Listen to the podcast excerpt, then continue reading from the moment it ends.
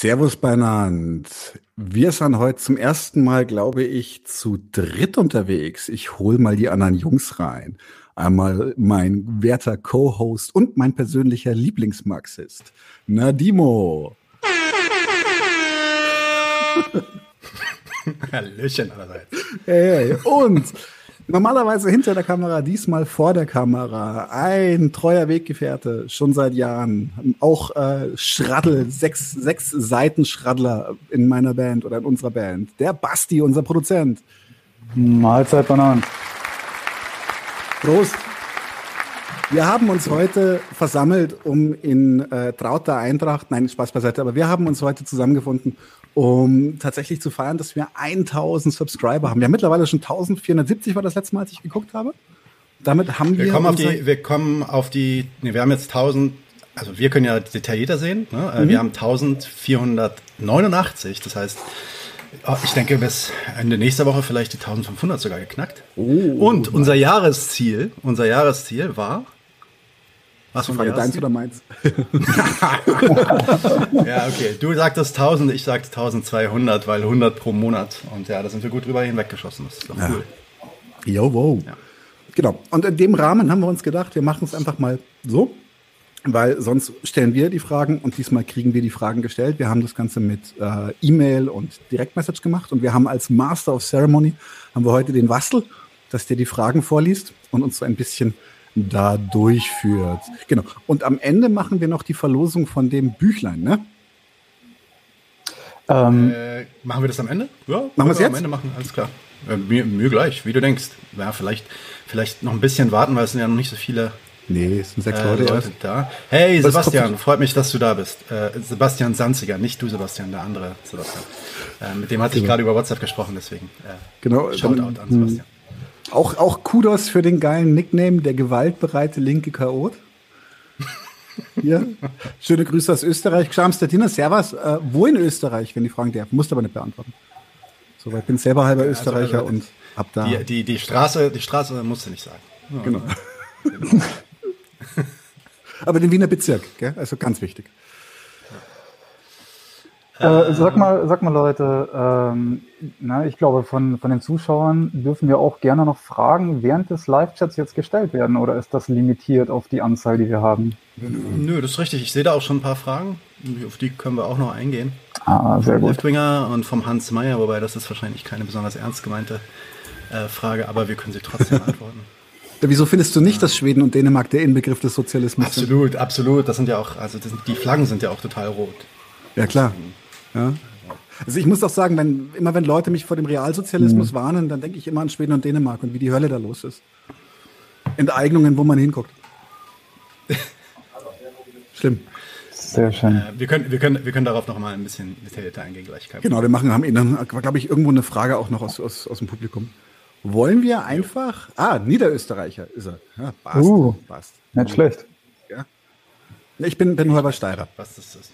Also quasi von, immer, immer von dem Land, in dem ich oder aus dem jemand herkommt, in meiner Familie immer die, die Rednecks und Weirdos. Also in Deutschland Bayern, in Österreich Steiermark. Also, dass ich überhaupt zählen kann, wundert mich selber. Aber das ist okay. Und, und in Bayern, in Bayern haben wir auch noch die Jachenau, falls jemand kennt. Stimmt, du bist noch südlicher als ich, gell?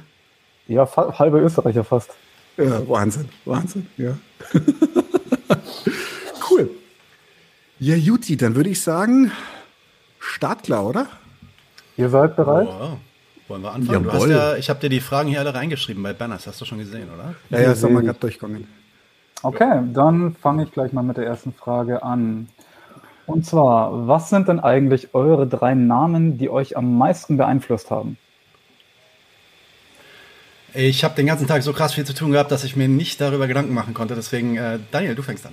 Ja, ich weiß das doch schon seit, seit, seit ich diese Frage selber, selber aufgeschrieben habe. Für ihn ist damals, weiß ich meine Antwort. also, ich fange mal, ich fange mal, fang mal mit, mit, na, wobei, unsortiert. Also für mich ganz, ganz wichtig, und das ist ein Tipp von dir gewesen, der mich extrem nachhaltig beeinflusst hat, ist äh, David Harvey. Nicht, weil er der beste Marxist der Welt ist, sondern weil er der erste dedizierte Marxist ist, mit dem ich mich intensiv beschäftigt habe. Habe seinen Podcast geguckt, habe auch seine Vorträge ein bisschen geguckt auf YouTube. Und war für mich tatsächlich so ein bisschen ein Einstieg in den Marxismus als Ergänzung zum Beispiel zu anarchistischer Theorie, die ich äh, selber vorher schon gelesen habe und sowas. Und ich respektiere ihn bis heute sehr und ich mag seine extrem ruhige Art und genieße es tatsächlich einfach morgens äh, ähm, die Anti-Capitalist Chronicles anzuschmeißen und dazu erstmal wach zu werden, so Kaffee trinken, duschen und dann diese ruhige, ruhige britische Akzent, der mir was erklärt, da komme ich voll gut drauf klar. Dann ähm, tatsächlich der Name, den, den ich ganz häufig auch selber nenne, ist, ist ganz eindeutig und das längste auch äh, ist Erich Mühsam. Erich Mühsam ist mir begegnet ähm, als ein Gedicht, und zwar der Revoluzer. Äh, Basti kennt es auch sehr gut. Ähm, und zwar stand es, als ich in der sechsten Klasse war, stand es im Schulbuch, als es um die Weimarer Republik ging. Und mich hat dieses Gedicht damals schon so begeistert. Ich kann es auch seitdem auswendig, ohne Scheiß. Und, ich habe jetzt einen Ohrwurm. Ja, ich auch von der Totenmond-Version, ne? und äh, witzig, genau da. Und dann ist es mir Jahre später in meiner Pubertät wieder begegnet, äh, als, als Cover, äh, als Lied einer, einer so einer, so einer Trümmer, Trümmer-Punk-Metal-Band namens Totenmond. Und dann habe ich angefangen, mich mit ihm als, als Figur zu beschäftigen, immer weiter und sowas. Und er ist bis heute für mich so ein bisschen so, so, so, ein, so eine Leuchtfigur, weil er in erster Linie erstmal ja irgendwie im Leben war und geschaut hat, was kann ich hier reißen und äh, hat auch aktiv mitgeholfen bei der bei der Räterepublik in München, auch wenn die gnadenlos gescheitert ist. Servus Sven, das ist der Kater. und oh, oh. Ähm, ja, also auch in erster Linie als als Schriftsteller und dann nicht so sehr als politischer Theoretiker, doch das auch, aber in erster Linie als Schriftsteller und Agitator und Revoluzer, wirklich als echter Revoluzer. Und die letzte habe ich lange überlegt und da wollte ich so ein bisschen rausbrechen, weil für mich wahnsinnig wichtig war ähm, oder ist Humor. Humor, Kabarett, Comic, äh, Komik und sowas. Und die Person, die mich da am meisten flasht bis heute, auch wenn er 2008 verstorben ist, ist George Carlin, der mir beigebracht hat, du musst über alles lachen und über alles Witze reißen dürfen. Wenn du das nicht mehr kannst, dann bist du wirklich gefickt.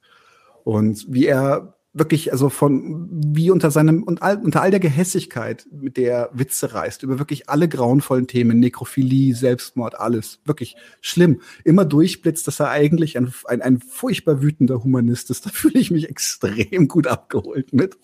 Und äh, würde sagen, ja, ähm, äh, David Harvey, mühsam, Carlin. Alright. Ja, dann bin ich wohl dran, ne? Ja, dann komme ich bin mit dem nächsten. Bin ich noch laut genug? Ich bin hier gerade an was rangekommen, aber ist okay so, oder? Hört sich gut an. Oder? Ja, ein bisschen leiser, aber man kann dich hören. Bisschen leiser, aber dann mache ich es lauter. So, besser? Besser, mhm. ja. Mhm. Okay. Ja, also, ähm, oder willst du nee, Moment mal, Moment mal, Moment mal. Ich bin ja oh, Entschuldigung, Entschuldigung. Jetzt habe ich, so, hab ich die ganze Zeit drüber nachgedacht und so getan, als ob ich Daniel zuhöre und dabei. Das dachte ich mir schon. Ich habe mir dieses leere Gesicht geguckt und dachte mir, naja, wählt ja. und ich kenne die Augen. Äh, genau, nee, nee, ähm, nee, so viel nachdenken musste ich eigentlich nicht. Also das erste für mich war 2001, also einer der einschlägigsten Momente natürlich äh, äh September 11. Was, Wortes, es sind, was Sinne des Wortes ein Einschlag? Der, ja, der Pun war jetzt nicht so gemeint, aber ähm, genau, da kam George Carlin wieder bei dir hoch. ähm, ich, ich, weiß noch, dass ich mich in der Zeit relativ, also ich war, ich war, ich bin halt in meiner Kindheit relativ ähm, politisiert aufgewachsen. Und ich kam ja damals relativ alleine vor mit dieser sehr einseitigen ja, Berichterstattung und vor allem diesen ganzen, ja, sehr, wie soll ich sagen, ich würde sagen, sehr einsicht, einseitigen ähm, Solidaritätsbekundungen Richtung der USA, die fand ich natürlich auch alle wichtig, aber ich war damals als Kind immer ziemlich so, ja, aufgeregt darüber, als Kind, wie alt war ich? Ich war, glaube ich, 15 oder 16, aufgeregt darüber, dass das halt nicht so wirklich im Kontext diskutiert wurde. Und es gab eigentlich auch sehr, sehr wenige äh, dissidente politische Stimmen. Und eine der wichtigsten, die damals hat dann auch Brücher schon auf Deutsch rausgebracht hat, war halt Noam Chomsky. Und das war dann also ein bisschen mein Intro tatsächlich. Ich bin ja jetzt Marxist, aber das ist natürlich ein, eigentlich ein, ja, ein Anarchist.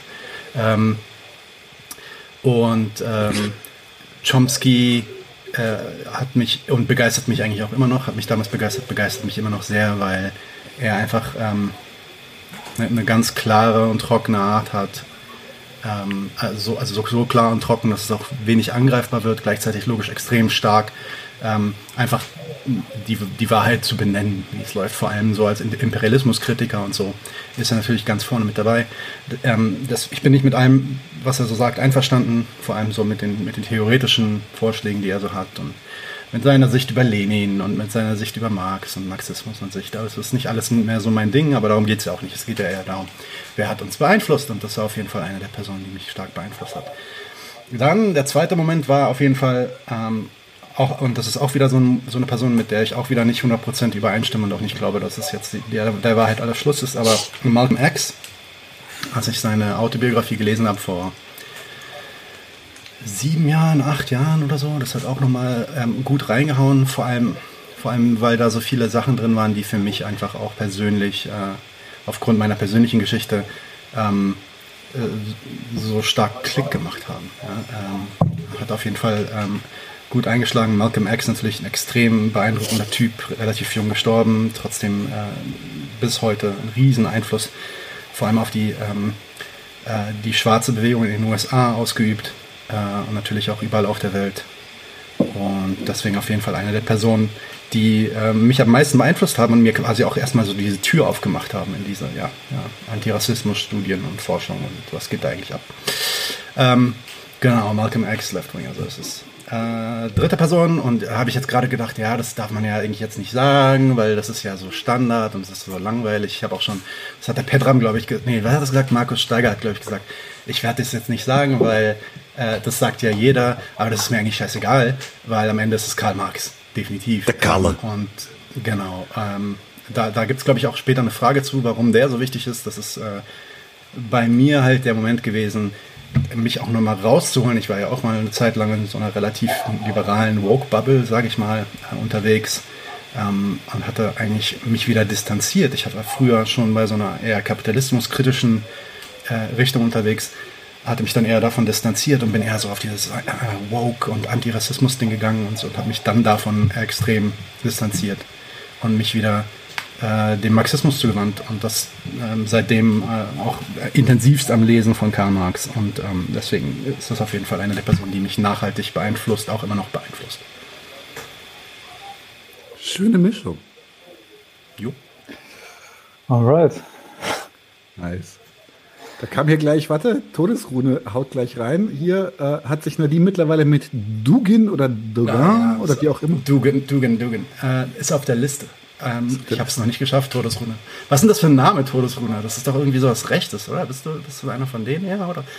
Ich, oder? Ist, irre ich mich da oder verwechsel ich das gerade, Daniel? Du bist, du kennst dich da besser aus. Nee, nee, nee. Ähm, also die, die, die gestürzte, die gestürzte Eiweißrune ist tatsächlich eine Erfindung der Rechtsesoterik noch vorm Dritten Reich, äh, ist aber eine freie Erfindung, hat keine historischen ähm, altgermanischen Kontext. Ähm, deswegen, okay, also, Todes, also die, die Todesrune der User ist ja oft bei uns, da kann mir nicht vorstellen, dass das jetzt ein. Kann mir nicht vorstellen, dass das ein Fascho ist, aber, aber beim Namen habe ich auch ein bisschen gezuckt. Können wir mal drüber reden? Also wirklich ein offenes Gespräch. Ich bin da, bin, ich habe selber. Ist das nicht, ist das nicht generell bei den meisten Runen, die heutzutage verwendet werden, dass die gar keinen, gar keinen äh, Bezug haben, sondern halt tatsächlich, sage ich mal, aus der, aus der Moderne sind, also halt, sprich 20. Jahrhundert in dem, in dem Bereich? Um, ähm, ich möchte es nicht zu sehr, zu sehr hijacken, unser Ask Us Anything.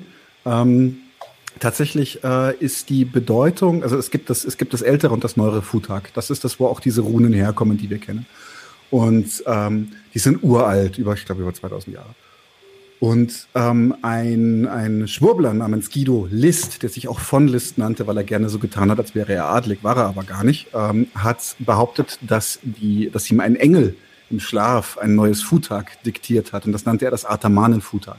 Und auf das haben sich die Nazis ganz stark bezogen. Und es gibt einige Symbole, wie zum Beispiel die schwarze Sonne, die nie vorher aufgetaucht sind, wo also alle Behauptungen, es gäbe eine schwarze Sonne in der Form im alten Germanentum, sind einfach falsch. Nicht alle Leute lügen dabei. Ich kenne Leute, die ich auch gerne mag, die da wirklich einfach ignorant sind und die man da aufklären und abholen sollte. Aber ähm, Runen sind im Grunde eigentlich Buchstaben und haben, haben relativ konkrete Symbolbedeutungen. Ich glaube, Eiweiß wäre eigentlich Hirsch und die Nazis haben dann auch angefangen, in Todesanzeigen die Eiweißrune, das halt dieses ist, äh, zu stürzen und das dann statt der Lebensrune, was auch schon eine falsche Bedeutung war, als Todesrune zu bezeichnen. Aber beide Bedeutungen sind ahistorisch. Also sowohl die vielleicht sollten wir dich mal, vielleicht sollten wir dich mal zum Interview einladen dazu. Dann reden wir mal. ja, ganz kurz, ganz kurz. Ich kann jetzt sagen, ich habe ja sogar. Wirklich ganz kurz? Oh, ah, ich weiß, was kommt. Jetzt kommt ein was? Ich weiß, was kommt. Weil auf meinem Bass steht in Runen This Machine Kills Fascists. Aber nicht auf Englisch, sondern doch auf Englisch. Doch auf Englisch, weil, ich, weil so ein bisschen, bisschen Woody Guthrie muss schon sein, ne? Okay. Verstehe. Also die Runen, also nicht wirklich in Runenschrift, sondern in, äh, Na, in, in ihrer in ihrer in ihrer Buchstabenbedeutung, ja. die sie tatsächlich historisch hatten. Ah, okay, nice, interessant. Ach, ach, ich dachte, das hatte der Lilke auf seinem Bass. Habe ich das verwechselt? Nee, so ein krasser Fanboy bin ich auch nicht. Ach komm. Also, nein, Todesrune, ich habe mich noch nicht mit Dugin beschäftigt. Das ist, äh, ich hatte da mal ganz kurz reingeguckt und dann war ich ehrlich gesagt erstmal noch nicht so angetan. Es ist allerdings auf der Liste, weil ich nehme solche Vorschläge auch ernst. Ich gucke es mir an. Aber ey, wir hatten die letzten, vor allem die letzten drei, vier Monate so krass viel zu tun und wir kommen halt kaum noch hinterher. Wir sind alle Lohnarbeiter. Ja, nicht wirklich alle. Äh, Basti ist ja selbstständig. Ähm, das ist ja theoretisch eigentlich auch Lohnarbeit. Passt schon. Ähm, insofern, und da haben wir halt Vollzeit äh, Vollzeit zu tun, deswegen manchmal kommen wir da einfach nicht hinterher bei solchen Anfragen. Sorry. Aber ist auf der Liste, irgendwann wird es passieren. Und dann sage ich auch was dazu. Cool. Jo. So. Jetzt nächste Frage oder habt ihr noch was zur ja, ersten rein. zu sagen? Ja, genau. Okay.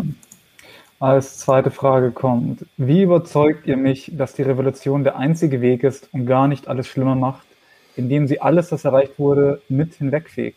Wie verhindern wir, ins Chaos zu stürzen? Willst du anfangen? Kann ich machen. Ähm, ich würde tatsächlich mit dem Punkt anfangen, warum sollte die Revolution hinwegfegen, alles, was er, also alles, was erreicht wurde, hinwegfegen?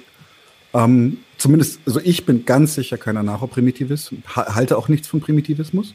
Das heißt, also, wir können gerne, gerne mit den technologischen, gesellschaftlichen etc. Errungenschaften, die wir uns bisher erkämpft haben, viele davon haben Sozis erkämpft, ähm, äh, können wir gerne behalten.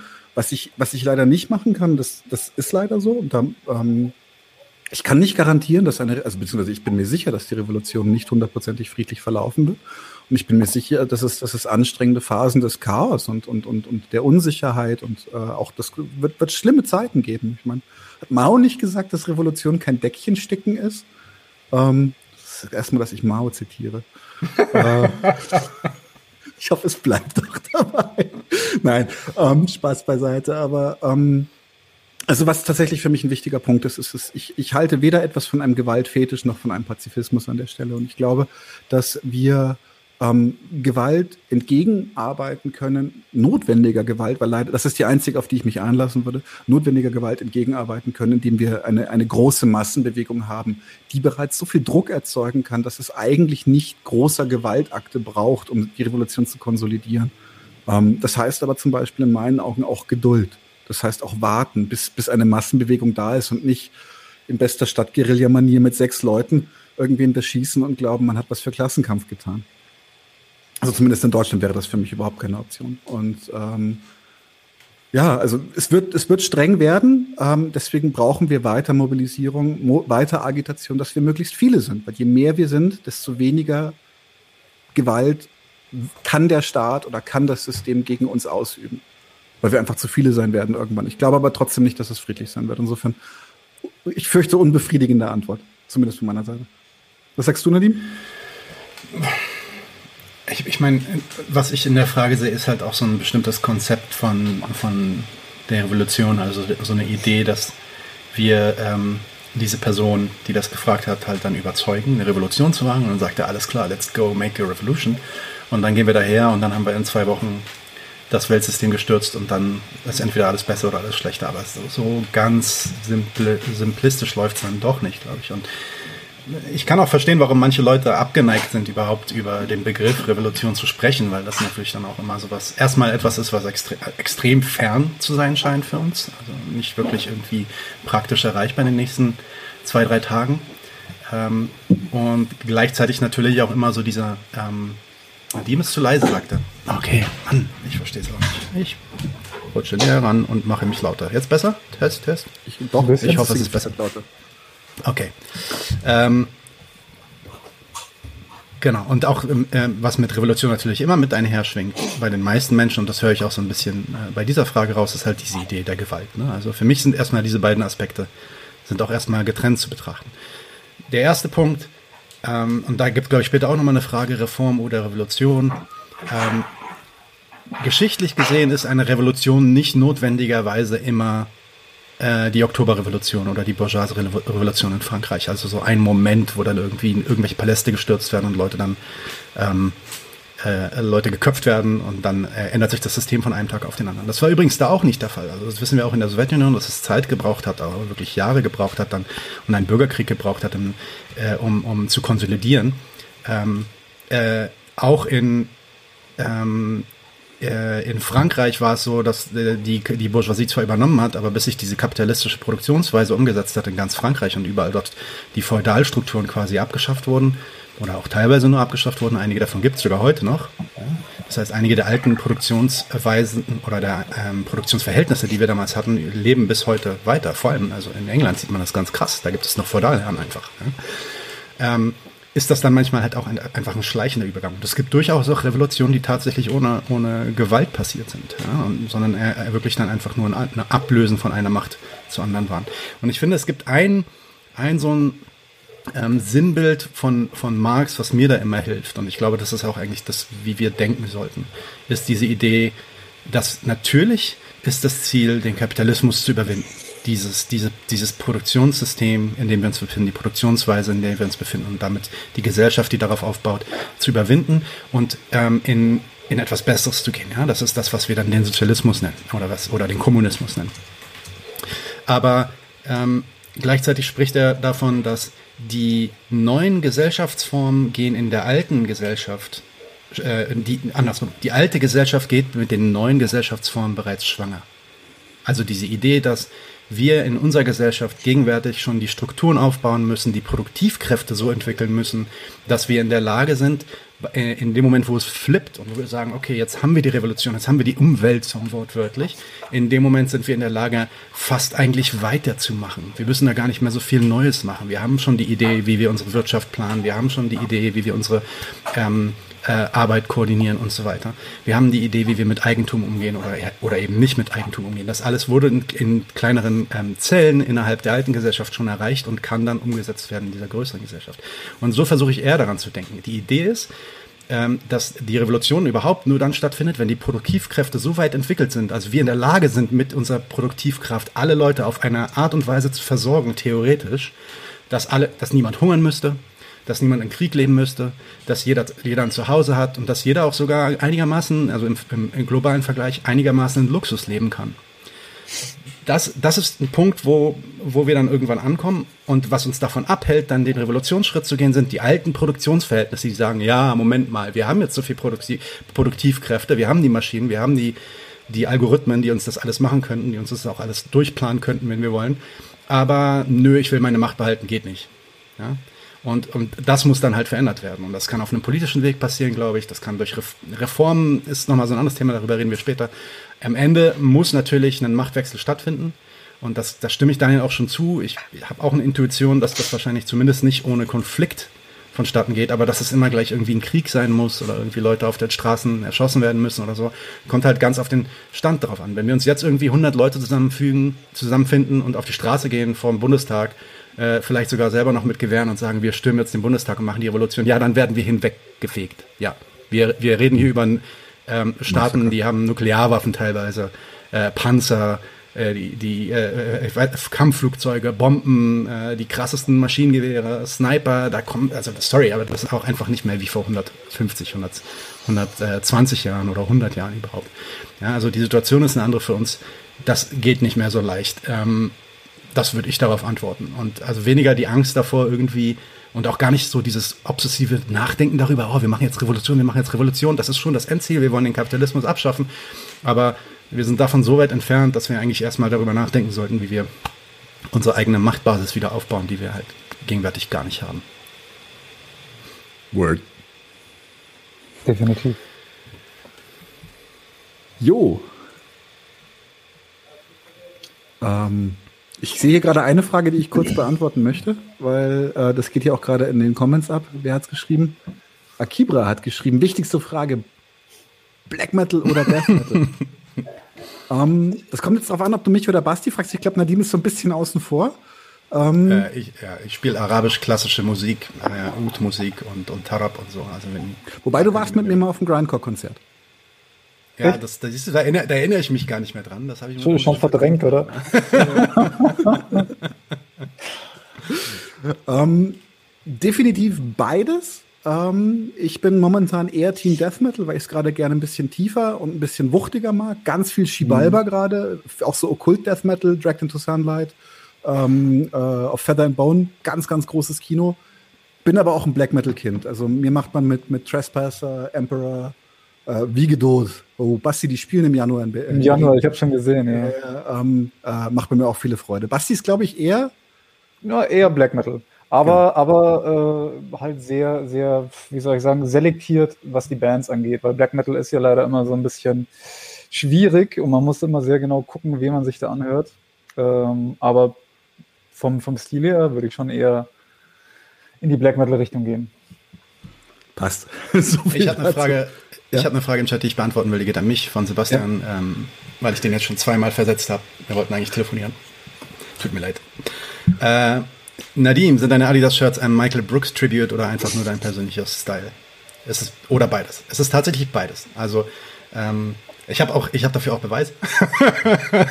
also ähm, ich bin halt, ich bin ja auch äh, Sportler, Kampfsportler und ähm, mag Adidas ganz gern. So die Klamotten sind ganz angenehm für mich. Find, die passen auch ganz gut zu meinem zum Erscheinungsbild, sage ich mal. Also ist angenehm. Ähm, aber äh, in der ersten Folge war es eigentlich als ein Tribute gedacht. Ich weiß nicht, ob wir darüber auch in dem Podcast mit Wohlstand für alle gesprochen haben, äh, weil eigentlich war es gedacht, ich mache die erste Folge mit diesem, mit diesem, mit dieser Adidas Jacket, um Michael Brooks, der letztes Jahr verstorben ist, äh, so einen kleinen Gedenken zu geben quasi. Und äh, dann haben wir nach der ersten Folge direkt mit Wolfgang M. Schmidt einen, einen Zoom hinbekommen und er hat darüber geredet, wie krass akribisch die vorgehen mit ihren Klamotten und mit ihrem Style und wie alles bei denen immer gleich aussehen muss. Gleich, gleich, gleich, gleich, gleich. Und dann machen sie einmal irgendwie alle 30 Folgen machen sie was anderes, wo, wo, wo die dann irgendwas Lustiges tragen oder so. Ne? Und ähm, da, da, da hat er uns halt geraten, ähm, bleibt bei dem Style, das ist alles geil, macht das, das seid ihr äh, und macht es weiter und ändert nur dann etwas, wenn äh, wenn es irgendwie ein Special Occasion ist. Also zum Beispiel heute könnte man was ändern. Ja, das haben wir dann ein bisschen zu Herzen genommen. Ich habe gesagt, ich trage dann einfach immer Adidas. Daniel trägt einfach immer Lonsdale. Ähm, ich trage nicht immer das gleiche Shirt, mal rot, mal schwarz, mal mit, mit Jacke, mal ohne Jacke und so. Aber ähm, so hat sich das jetzt, ist jetzt nicht mehr der Tribute an Michael Brooks, sondern ist jetzt mittlerweile unser eigenes Ding. Mhm. Wollte gerade noch da sagen, eine andere Frage. Alpenwolf, wenn, wenn deine Frage zu lang ist, dann teile sie einfach auf in mehrere äh, Stückchen und dann gucken wir mal, ob wir die äh, beantworten können, kriegen, okay? Alright, wollt ihr weitermachen? Jo. Ja, alles klar. Dritte Frage. Und zwar, wie ist eure Einschätzung zum Umgang einer grünen Bundesregierung mit der sozialen Frage, in Klammern Klassenfrage? Welche Schlüsse müssen daraus gezogen werden und wie muss sich eine Linke dazu positionieren? Du oder ich? Ja, ich fange mal an. Also ich, es, es, gibt eine andere Frage irgendwie zu Rot-Grün, habe ich glaube gerade vorhin gesehen. Und ich, also genau. ich will eigentlich nur eins sagen. Leute, Leute, diese Wahl, was in dieser Wahl passiert, wird für die Linke, und ich rede jetzt nicht von der Partei Die Linke, sondern wird für echte revolutionäre Linke, die den, den Kapitalismus abschaffen wollen, wird diese Wahl nichts ändern. Nichts ändern. Die Konflikte, die Sachen, die, die, die Konflikte, die Dinge, um die wir uns kümmern müssen, die Dinge, die wir benennen müssen, äh, um die wir uns sorgen müssen, bleiben dieselben vielleicht, und das ist das, was ich denke, was passieren wird, äh, wird es sogar noch schlimmer unter zum Beispiel einer, einer weiß ich nicht, CDU-grünen Regierung oder ähm, äh, zumindest einer grünen Regierungsbeteiligung, weil da gleichzeitig natürlich noch dieser schein pro progressive Stempel oben drauf sitzt. Und das natürlich das Ganze dann äh, für uns schwerer macht, ähm, klar und deutlich mit dem Finger drauf zu zeigen, guck mal, was da passiert. Ne? Vor allem bürgerliche, liberale Leute, die halt genau auf diese Scheiße stehen, äh, lassen sich dann halt wahrscheinlich schwerer überzeugen. Ähm, insofern, die, Kampf, die, die Kampfstellungen, die Arme müssen hoch sein, die ganze Zeit. Wir sind weiter am Kämpfen und es ist völlig egal, ob die äh, Grünen gewählt werden oder ob die Linke mit in der Regierung ist oder ob die SPD genau, mit der Linke zusammen. Neoliberalen. Der, die Kämpfe für uns sind dieselben. Es gibt keinen Unterschied. Schönes Emma Goldman-Zitat von, von Todesrune hier. Nein, das, das, das habe ich nicht gesagt. Ich habe nicht gesagt, wählen ändert nichts. Da, das ist nicht, was ich sage. Ich, was ich gesagt habe, ist, natürlich ändert wählen was. Es macht natürlich mhm. faktisch einen, einen objektiven Unterschied, ob die CDU jetzt regiert oder ob die SPD oder ob die Linke regiert oder die Grünen. Natürlich gibt es da Unterschiede. Und ob das jetzt besser oder schlechter ist, darüber lassen wir uns streiten. Der Punkt ist, was ich gesagt habe, und das bitte ganz klar zuhören, was ich gerade sage. Für Linke, für uns die wir das System abschaffen wollen, die wir kapitalismuskritisch unterwegs sind und antikapitalistisch, also und den Kapitalismus überwinden wollen, ändert sich nichts. Das ist, was ich sage. Ich würde ganz gerne noch eine, eine realpolitische Ergänzung anfügen. Und zwar hat die, die Grünen haben ja damals in der Regierung Schröder ja auch den neoliberalen Umsturz komplett mitgetragen und auch den Angriffskrieg gegen, den, äh, gegen Serbien damals. Insofern ich erwarte von den Grünen genau nichts außer neoliberaler Scheiße. Anders kann ich es nicht sagen. Und sie machen auch ziemlich deutlich, dass sie hier und da so ein paar, paar ein bisschen Lippenstift aufs Schwein malen wollen, aber sie wollen nichts ändern. Ist das wieder so ein geiles Sprichwort, Lippenstift aufs Schwein? Lipstick on the Pick, ich glaube, das ist eine englische Redewendung. Ah, okay. Ich kenne es aus der Arbeit. Super. Super, ja, ich hoffe, also ich kann, wie gesagt, ich hoffe, das beantwortet so ein bisschen die Frage. Ich bin generell ich bin, ich bin ähnlich, also wenn ihr nochmal euch die Folge anschauen wollt, in der wir über Wahlen sprechen, ich bin ähnlich gestickt wie, wie ähm, ja, ich würde sagen, Fabian wahrscheinlich in diesem, in diesem Stream und ähm, oder wie Ines. Also ich denke schon, dass wir wählen gehen sollen. Ich, ich bin nicht jetzt jemand, der euch gerade sagt, geht nicht wählen. Ich bin auch niemand, der erstmal ähm, Wahlboykott unterstützt. Das, da müsste man mich erstmal überzeugen, was das bringen soll. Das ist für mich gerade irgendwie schwer vorstellbar. ähm, also natürlich müssen wir, da, müssen wir da auch taktisch vorgehen und sagen, okay, was macht jetzt mehr Sinn? Ist jetzt CDU, FDP schlimmer als SPD, Grüne? Vielleicht auch nicht. Da gibt es Argumente für und dagegen, da können wir diskutieren. Aber das, was ich sagen will, ist, das ist alles eigentlich für uns zweitrangig. Weißt du, wir haben andere Kämpfe zu kämpfen gerade. Wir sind noch nicht an dem Punkt, wo wir mit unserer Politik, also mit linker Politik tatsächlich in den Wahlen Einschlag haben können. Da sind wir noch nicht. Wir haben jetzt Deutsche Wohnen enteignen, das spielt in Berlin eine große Rolle. Das ist tatsächlich eine linke, eine linke Bewegung, die wir unterstützen sollten. Aber das ist ja auch nicht bundesweit. Also die meisten von euch, die nicht in Berlin sitzen, die interessieren sich auch gar nicht dafür. Und da müssen wir überhaupt erstmal hinkommen, dass die Wahlen für uns in, in Form von linker Politik tatsächlich wieder einen Einschlag haben, dass wir sagen, okay, wir als Linke müssen jetzt alle geschlossen hinter der Partei stehen. Und das meiner Meinung nach da, und da bin ich halt nicht ganz mit Fabian auf einem äh, Dampfer, ist es auch bei der Linken nicht der Fall. Zumindest nicht, äh, nicht äh, widerspruchslos. Ja. Ich finde den, den Einwurf von Hans Meiser ganz interessant. SPD und Grüne sind Worst Case, die drücken das durch, was die CDU und FDP nicht machen könnten, weil sie die Gewerkschaften noch im Boot haben und die dadurch Agreed. stillhalten. Agreed. Ich glaube, das ist, das ist sad but true. Agreed. Und dann gibt es natürlich Leute, und darüber reden wir später auch, Verelendungstheorie, die dann sagen, ja, aber vielleicht ist dann besser, dass die CDU gewählt wird, weil dann wird alles mhm. schlimmer. Und dann checken das die Leute, weil dann kommt Klassenbewusstsein und so. Und sorry, aber damit, äh, das, ist eine, das ist eine Sache, die erstens historisch gesehen einfach unsinnig ist, darüber reden wir gleich.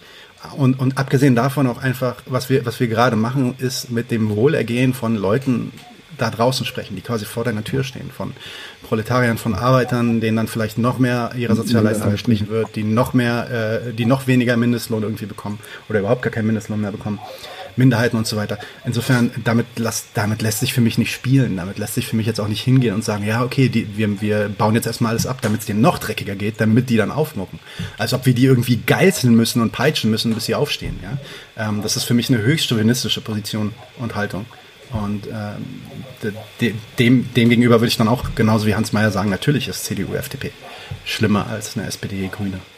Ja, vor allem, ich finde ja jemand, dem, dem sage ich mal, äh, nicht gut geht und der seine ganze Zeit dafür aufbringen muss, um sich praktisch am Leben zu erhalten, hat auch gar keine, gar keine Zeit, sich um, um was anderes Gedanken zu machen. Also du kannst hier niemanden mobilisieren, der keine, der keine Zeit und keine Energie dafür hat. Genau. Aber wie gesagt, Veredelungstheorie, da reden wir gleich drüber. Ich nehme zu viel vorweg. Da, da gibt es, glaube ich, eine Frage, habe ich vorhin gesehen. Da können wir dann gleich drüber reden. Äh, jo. Jo, next. Achso, Dani? Oder war die jetzt nur für dich, Nadine? Nö, ich habe da einfach nicht mehr viel zu sagen, außer dass, wie gesagt, ich habe schon gesagt, dass neoliberale äh, äh, Blatröten vorher schon gewesen, werden sie jetzt immer noch sein. Die Baerbock ist eine Krankheit, der Laschet auch, Scholz auch. Also also ganz persönlich jetzt nur so zum Spaß, aber am peinlichsten wäre mir der Laschet. Der wäre nicht am schlimmsten, aber der wäre mir am peinlichsten, weil der ist so ratzenblöde. Das ist, das ist, das wäre so, so, so, übrigens unser Kanzler ist Laschet so, hihihi, fuck. Wobei die anderen nicht, nicht besser sind. Also inhaltlich ist es, ist es für mich wirklich, wirklich die heiligen drei, heiligen drei Könige. Da ist nichts zu holen. Alright. Ich habe gerade gesehen, ich habe ich hab den Hans Meyer falsch verstanden. Er sagt, SPD und Grüne sind Worst Case. Ja, ich, ich, ich stimme ihm ein Stück weit zu. Historisch haben, gesehen hast du recht. Definitiv. Ja. ja. Wer hat uns verraten? Kann ich nicht Nein sagen. Ja. Kann man nicht oft genug Absolut. wiederholen. Ja. Nächste okay. Frage? Nächste Frage. Wie seht ihr den Zusammenhang von Basis und Überbau? Hat der Überbau einer Gesellschaft eine gewisse Autonomie oder ist er determiniert durch die ökonomische Basis? Dr. Nadim, der geht an dich. Alright, ja, da, dazu habe ich natürlich auch ein bisschen, da habe ich mich ein bisschen darauf vorbereitet, weil ich wollte was zeigen dazu. Ähm, so diese, diese Frage, also erstmal, was ist eigentlich Basisüberbau? Vielleicht wissen es nicht alle. Ähm, ich habe da mal so einen Graphen irgendwie mit reingeholt. Ähm, Marx erwähnt äh, Basisüberbau in zur politischen Ökonomie, zur Kritik der politischen Ökonomie äh, 1958, äh, glaube ich, war das. Ich kann es gerade nicht lesen, 59, genau und sagt, in der gesellschaftlichen Produktion ihres Lebens gehen die Menschen bestimmte notwendige, von ihrem Willen unabhängige Verhältnisse ein, die sogenannten Produktionsverhältnisse, die in einer bestimmten Entwicklungsstufe ihrer materiellen Produktivkräfte entsprechen. Darüber haben wir vorhin auch schon geredet. Ne? Produktivkräfte, Produktionsverhältnisse. Und das ist die Basis, äh, über die ihr redet. Die Gesamtheit dieser Produktionsverhältnisse bildet die ökonomische Struktur der Gesellschaft, also quasi die Basis, ja, das Fundament die reale Basis, worauf sich ein juristischer und politischer Überbau erhebt, welche bestimmte gesellschaftliche Bewusstseinsformen entsprechen. Ja, das, ist, das ist das, was Marx in, äh, zur Kritik der politischen Ökonomie zum ersten Mal sagt. Und dann wird es natürlich auch noch in anderen äh, Texten groß ausgearbeitet. Die Idee ist also, dass es da so eine Basis gibt. Dort in der Basis befindet sich quasi eigentlich unsere Produktionsweise. Die besteht aus den Produktionskräften. Ähm, ich weiß nicht, ob ihr das sehen könnt. Bei mir ist es relativ klein. Das geht schon. Ähm, means, of, means, of, Production und äh, Relations of Production, also die Produktionsverhältnisse. Ähm, das sind die Basis. Und dann gibt es oben drüber alles, was erstens durch den Staat gegeben wird, also ähm, die, äh, die äh, äh, die Bildung, die, ähm, die, die, staatliche, ähm, die staatliche Förderung, auch die Ideologie, ähm, aber auch eben Kultur, ähm, äh, Kunst, all, alles das quasi, was wir ähm, intuitiv und impulsiv, sage ich mal, als Gesellschaft eigentlich bezeichnen würden, ähm, was aber eigentlich nur diese ideologischen die ideologischen Konstrukte sind, in denen wir uns bewegen, das ist mehr oder weniger dann die Superstruktur. Und laut Marx sind die im ähm, äh, in, in, einem Spiel. Ähm, das heißt, die, Super, die Superstruktur, der, der Überbau wirkt zurück auf die Basis und die Basis wirkt natürlich auf den Überbau. Aber es gibt, und das, da muss man schon sagen, da gibt es, ähm, es ist auch schon relativ klar, sowohl von Marx als auch von Engels gesch geschrieben, dass die Basis zumindest den grundlegenden Kontext gibt in dem sich die Superstruktur befindet. Das heißt, wenn wir uns jetzt zum Beispiel irgendwie Religion anschauen wollen oder Philosophie heute anschauen wollen oder Kunst heute anschauen wollen, dann können und die verstehen möchten innerhalb der Gesellschaft und die Stellung innerhalb der Gesellschaft, die diese äh, aufnehmen, dann können wir diese nicht verstehen, ohne gleichzeitig in Betracht zu ziehen, in welcher in welchem ökonomischen System wir uns befinden. Also was unsere, Produk was unsere Produktionsweise ist. Jetzt ist die Frage, gibt es da eine Autonomie oder nicht? Äh, ist es meistens, äh, die, Vulgär, die sogenannten Vulgärmarxisten, wie Lenin das nennen würde, sind dann meistens ähm, sehr reduktiv vorgegangen und haben dann einfach alles reduziert auf die Basis. Das heißt, alles, was in der Superstruktur irgendwie vorkommt, in, der, in dem Überbau irgendwie vorkommt, alles lässt sich durch die Ökonomie erklären, also eine Art äh, Vulgärökonomismus quasi. Und das ist nicht, das ist definitiv nicht das, was Marx und Engels meinten. Der Grund, warum dieses Missverständnis aber da ist, ist relativ einfach, weil tatsächlich lassen sich relativ viele Zitate von Marx und Engels finden, wo die das wirklich so hart sagen, dass eigentlich fast alles, was da irgendwie oben drin vorkommt, von der Struktur unten ähm, determiniert wird. Und warum ist, aber man muss sich halt immer gleichzeitig fragen, warum ist das eigentlich so? Die haben in einer Zeit geschrieben, das ist anders als heute, in der die vorherrschenden Ideen ähm, und die vorherrschende Philosophie und die vorherrschende, vorherrschende Gesellschaftsforschung ähm, immer davon ausging, dass Geschichte und äh, gesellschaftliche Entwicklung gegeben sind durch Ideen und durch großartige Menschen und Männer und Frauen.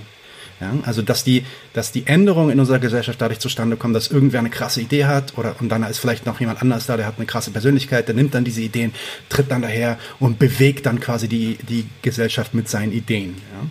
Und das, das, und das war wirklich äh, vorherrschend auch in der sozialistischen Bewegung. Äh, Marx geht ja auch extrem ab auf Proudhon und äh, macht Proudhon genau deswegen fertig, weil das halt auch so ein Ideal, man, man nennt das einen idealistischen Sozialisten, ähm, ein, ein idealistischer Sozialist ist und ähm, kritisiert die dann auch halt ohne Ende. Und, aus, und da muss man halt Engels und Marx verstehen. Die stellen sich hin in einer Zeit, in der eigentlich fast alles, was an Wissensgenerierung stattfindet, auf einer idealistischen Basis passiert und sagen, nein, Materialismus ist wichtig. Wir müssen uns die Materie anschauen, wir müssen uns die Basis anschauen, wir müssen uns die Ökonomie anschauen, wir müssen uns anschauen, wie Menschen ihre, ihr Leben reproduzieren.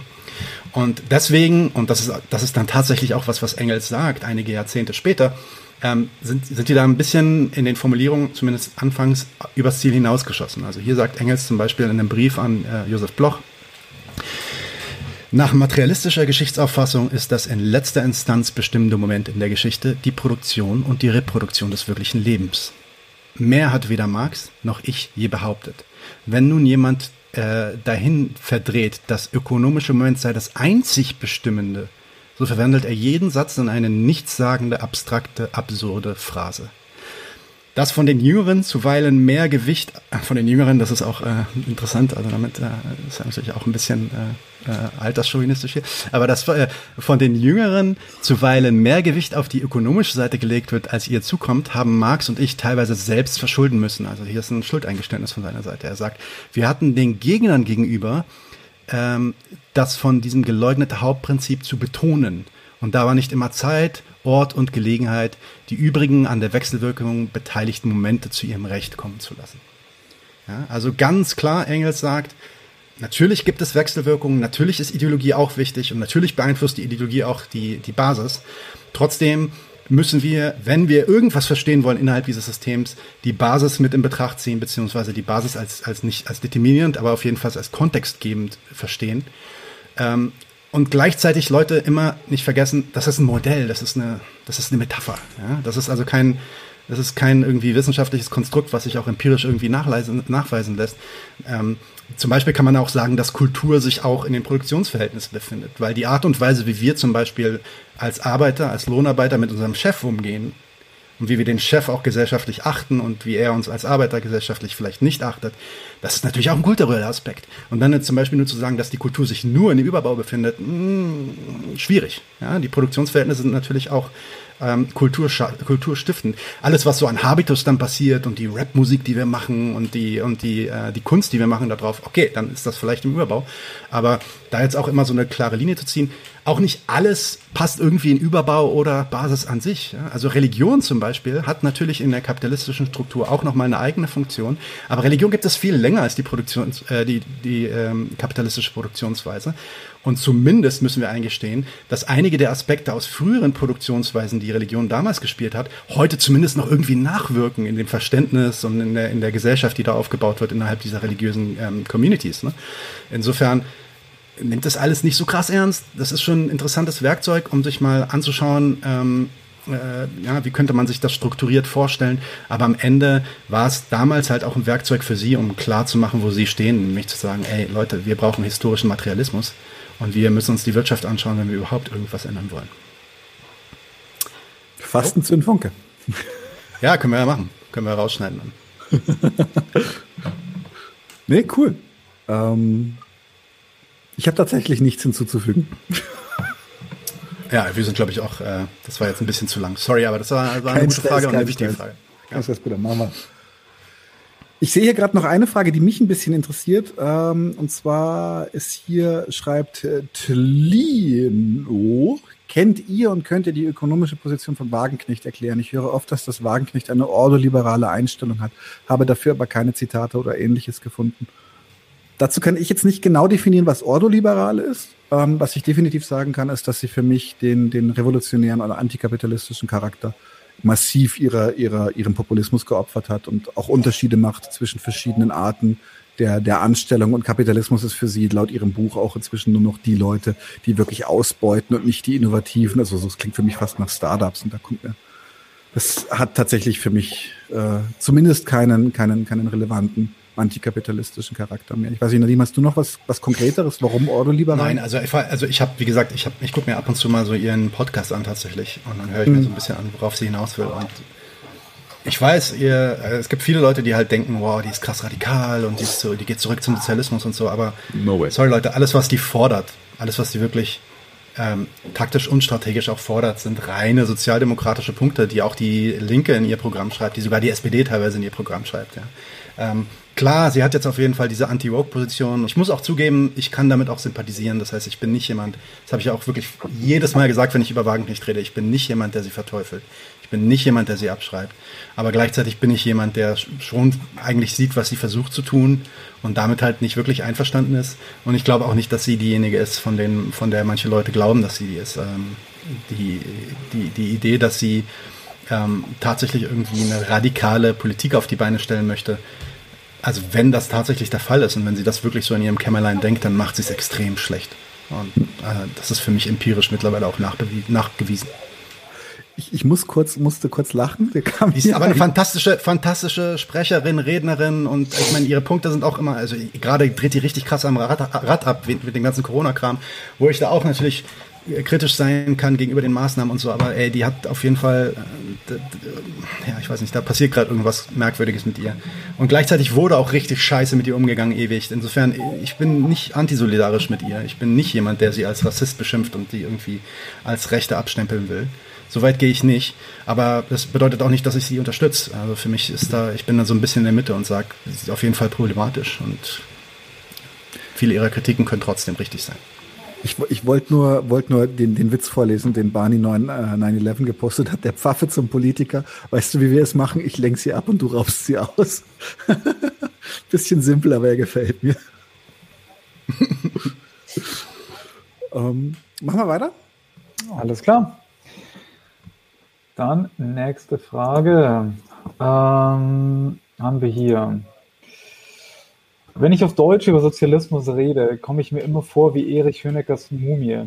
Könnt ihr vielleicht ein bisschen darüber reden, ob, es, ob euch das auch so geht? Oh. Mhm. Zweite Frage. Es gibt eine zweite, das ist eins von zwei. Ach so, deswegen eins von zwei. Ja. Und ob wir eine Sprache finden können, die nicht ganz so eingestaubt klingt und weniger negative Assoziationen hervorruft und ob ihr das überhaupt wichtig findet. hm, ich finde es eine gute Frage.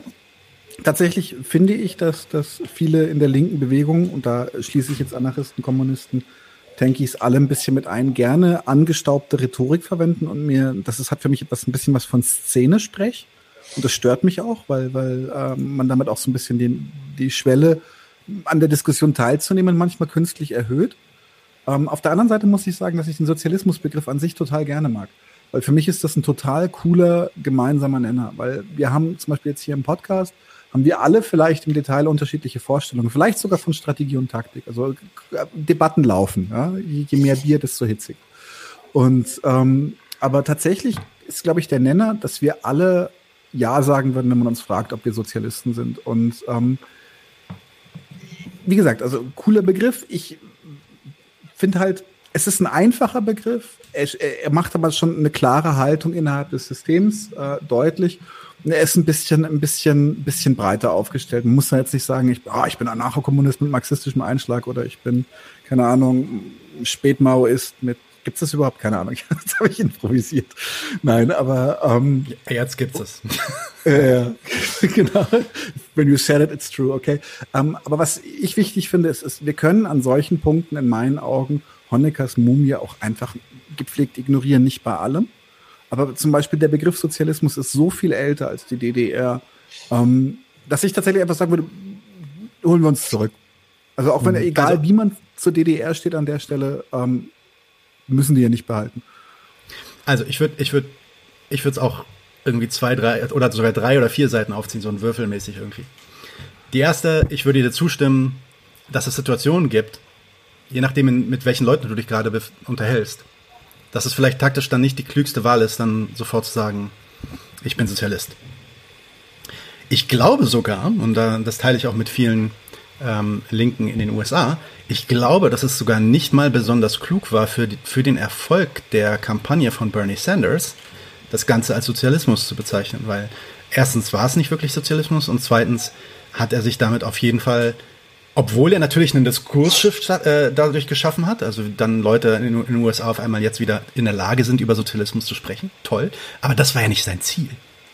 Sein Ziel war ja tatsächlich politisch was zu erreichen und nicht nur einen Diskurs zu bewegen. Ähm, und vor dem Hintergrund hätte man das vielleicht taktisch weglassen können. Ich glaube, es ist, ähm, ist nicht äh, abzustreiten, dass da auf jeden Fall ein Argument zu holen wäre. Ähm, dann gibt es die andere Position, die Daniel vertritt, wo ich auch irgendwie mit dahinter stehe und sage, ey, das ist hat das hat eine 150 Jahre alte Tradition, alles was wir äh, lesen, all die Leute, mit denen wir von denen wir lernen, äh, sind Sozialisten und ähm, da, da wird man dann irgendwie dran festhalten. Also gibt es so einen emotionalen Moment oder fast schon so einen moralischen Moment, dass das irgendwie der nächste Schritt wäre. Ja? Insofern ist das auf jeden Fall auch ein Begriff, den ich benutze. Ich tatsächlich bezeichne mich gar nicht als Sozialist, ich bezeichne mich als Kommunist tatsächlich. Ja? Noch schlimmer ja? für äh, bestimmte Leute. Ähm, und wo, wobei das eigentlich meiner Meinung nach. Dir habe ich das Essen geteilt. Hm. Genau, aber ist eigentlich für mich, also meiner Meinung nach ist das eigentlich das Gleiche. Ich glaube auch nicht an diese Zwischenstufengeschichte mhm. ähm, von Stalin und so.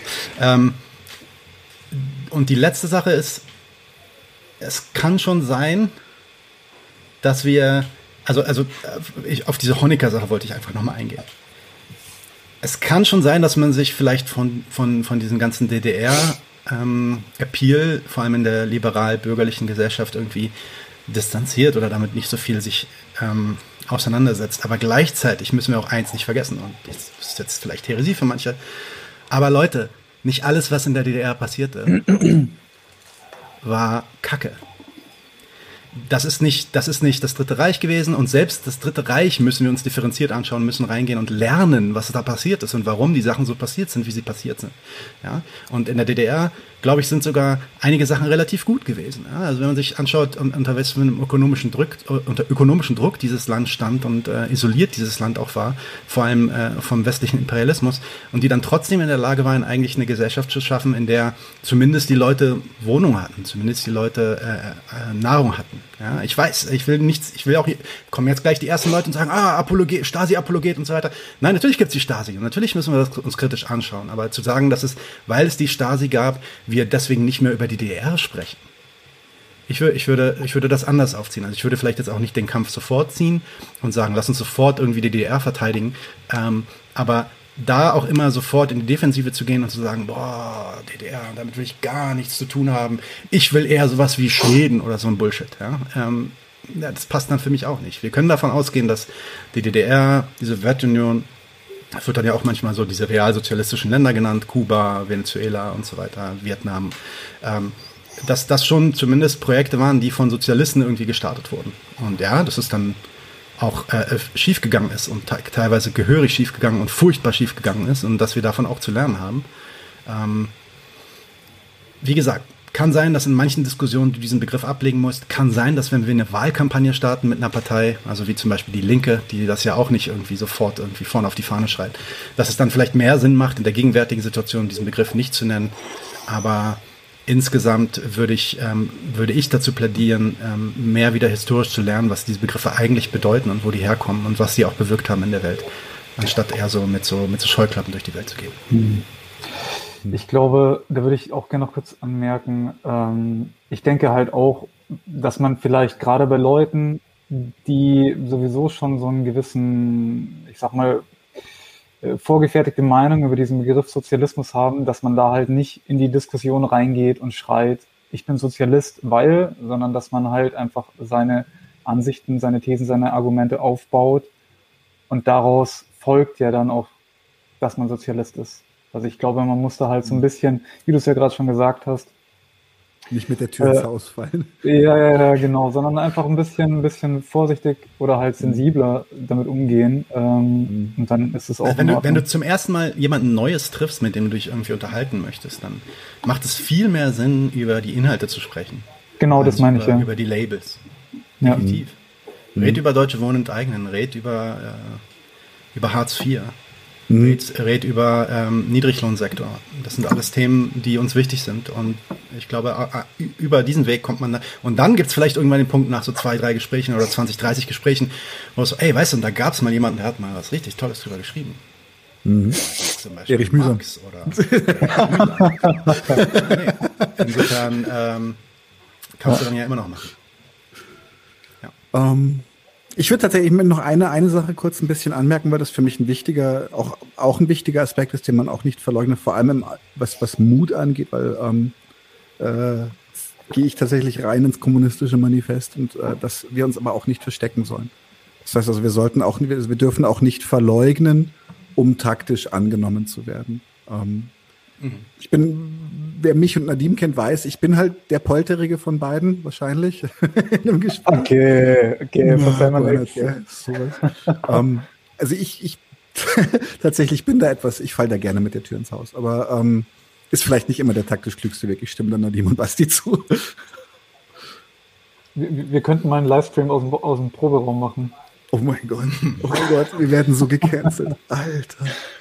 Ähm, wir haben, wir haben äh, ziemlich, äh, ziemlich viele Fragen, aber ich würde sagen, wir machen jetzt erstmal mit den, mit den ganzen Patreon-Fragen weiter. Ja. Ähm, damit wir da durchkommen. Und dann ähm, shelfen wir mal die anderen und hoffentlich kommen wir noch zu. Okay. Dann mache ich jetzt gleich weiter mit der nächsten Frage. Die ist ein bisschen länger, ähm, deswegen in drei Teile. Und zwar, wenn ich nicht tanzen kann, ist es nicht meine Revolution. Per Definition ist die Analyse der Herrschaftsverhältnisse und der des besten Wegs zur Abschaffung dieser rational. Der Mensch ist aber kein rationales Wesen. Die Befreiung des Menschen von den Ketten setzt auch ein ungeheures kreatives Potenzial frei und Lebensfreude, Kunst, Gedichte, Sinn. Wo spiegelt sich dieses Potenzial in der Art und Weise, wie wir heute schreiben, podcasten, sprechen, feiern und analysieren? Puh. Das ist eine sehr schöne Frage.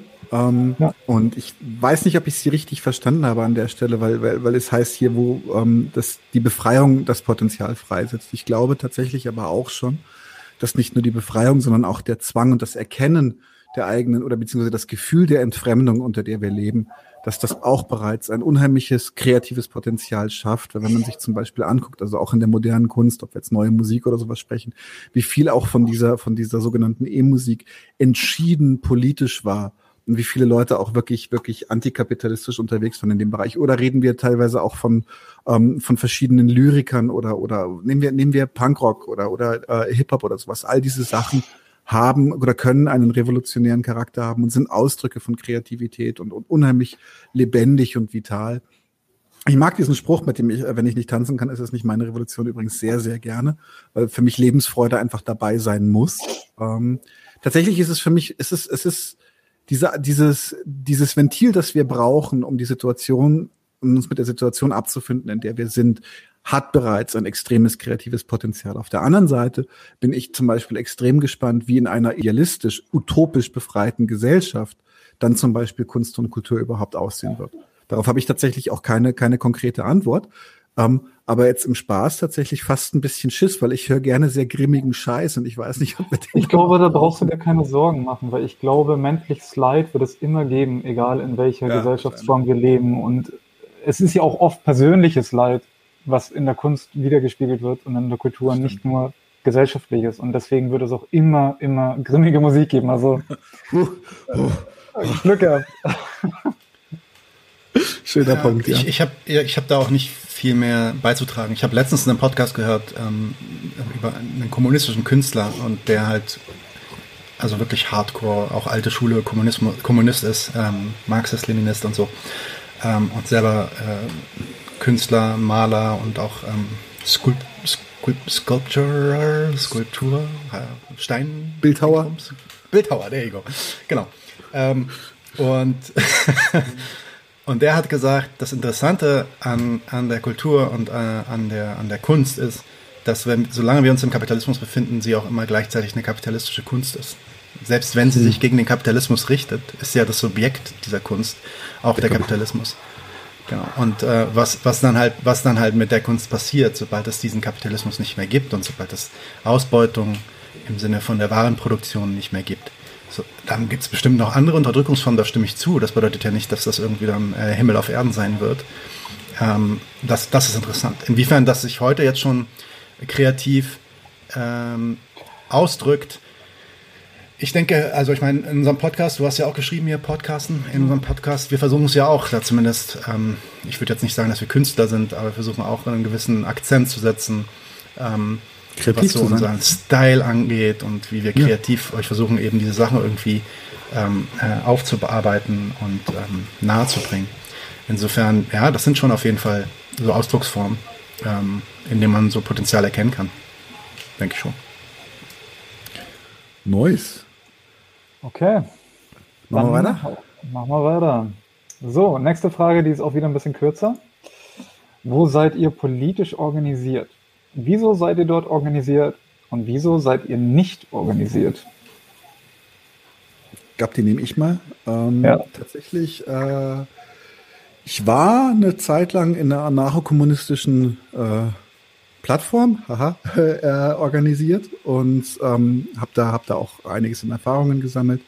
Ähm, tatsächlich bin ich momentan nur passiver, geldgebender, äh, äh, geldgebendes Mitglied von einigen Initiativen, also aktiv nicht, nicht, nicht, in, nicht in einer größeren Organisation. Allerdings bin ich da sehr gerne Mitglied und das ist momentan ist es äh, die Rote Hilfe, haben wir schon im Klassenkampfsport gehabt, ähm, die FAU und for the LOLs auch noch tatsächlich bin ich äh, in der Partei. Und ähm, ja, ich, ich war tatsächlich, wie gesagt, in so einer anarcho-kommunistischen Gruppe, habe das aber tatsächlich dem Podcast so ein bisschen geopfert. War auch ein bisschen Perspektivlosigkeit, war nicht ganz, nicht ganz zufrieden mit der Art und Weise, wie es da vorangeht. Und ich würde tatsächlich sogar so weit gehen, sagen, dass äh, auch wenn, wenn, wenn der Podcast jetzt keine große politische Organisation ist, er ist ein, ein Mittel der politischen Agitation. Insofern, das, das ist mein politischer Beitrag gerade. Ja, bei mir, ich bin gegenwärtig auch nicht politisch organisiert. Ich mache ähm, ähnliches, wie Daniel sagt, also auch geldgebend, ähm, helfe ich, unterstütze ich die eine oder andere Bewegung. Ähm, es gibt auch peripher ein paar Gruppen, bei denen ich ab und zu mal mitgeholfen habe und auch mithelfen werde in Zukunft mit den Skills, die ich so habe. Ich bin ja, ich kenne mich ganz gut aus mit der IT und Webdesign und so und gleichzeitig bin ich auch Moderator, das heißt, ich kann Workshops halten und so. Und das ist manchmal ganz gut ähm, für, für Gruppen, die sich gerade neu finden wollen oder die irgendwas ähm, ja, anstoßen wollen.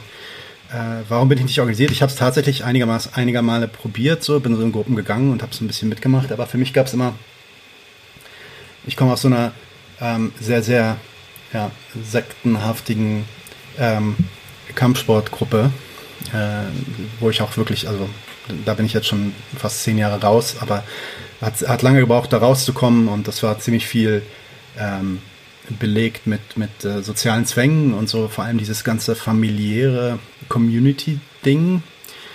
Und da muss ich einfach sagen, das brauche ich einfach nicht.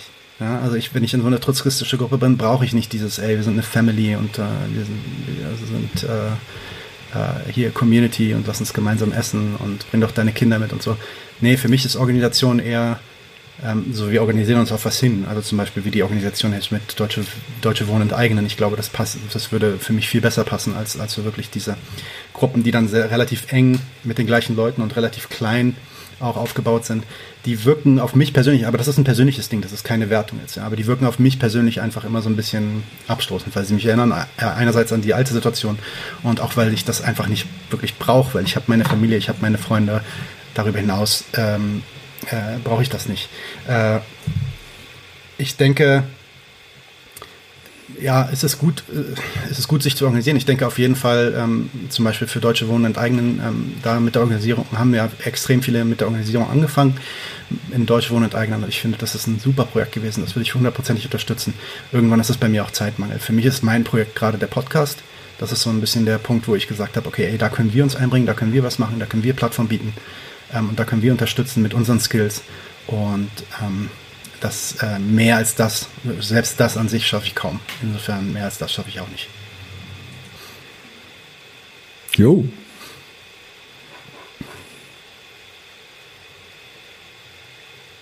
Basti? Du bist gerade gemutet. Entschuldigung, ja, ich war gemutet. Ich habe nur gefragt, ob ihr noch was ergänzen wollt. Nö. Nö. Also ich tatsächlich, wenn man, wenn man mich persönlich fragt, wo man am besten einsteigen sollte, dann würde ich tatsächlich sagen, äh, guckt euch irgendetwas Klassenkämpferisches für den Anfang an. Ich möchte mhm. da nicht konkreter werden, aber, aber schaut mal, Ob jetzt zum Beispiel jetzt äh, für ITler Tech Workers Coalition oder, oder irgendwie in die Richtung. So, wenn es um Erfahrung, wenn es um Erfahrung für Organisieren geht, so jede, jede politische Ortsgruppe irgendwie ja. In der Linken, aber auch trotzkistische Gruppen. Also wenn ihr einfach nur mal diese Erfahrung haben wollt, wie das ist, wenn man sich in so eine Gruppe setzt und da mal versucht, irgendwie so zwei, drei Monate solche Diskussionen mitzumachen und was zu bewegen, das ist eine wertvolle Erfahrung und ich glaube, diese Übung sollten wir alle haben. Äh, mhm. Definitiv, weil das werden wir brauchen irgendwann. Ähm, und brauchen wir auch jetzt schon. Insofern, ja, guckt euch das an. Auf gar keinen ja. Fall. Also es war kein, es war kein Appell, nicht sich zu organisieren, im Gegenteil.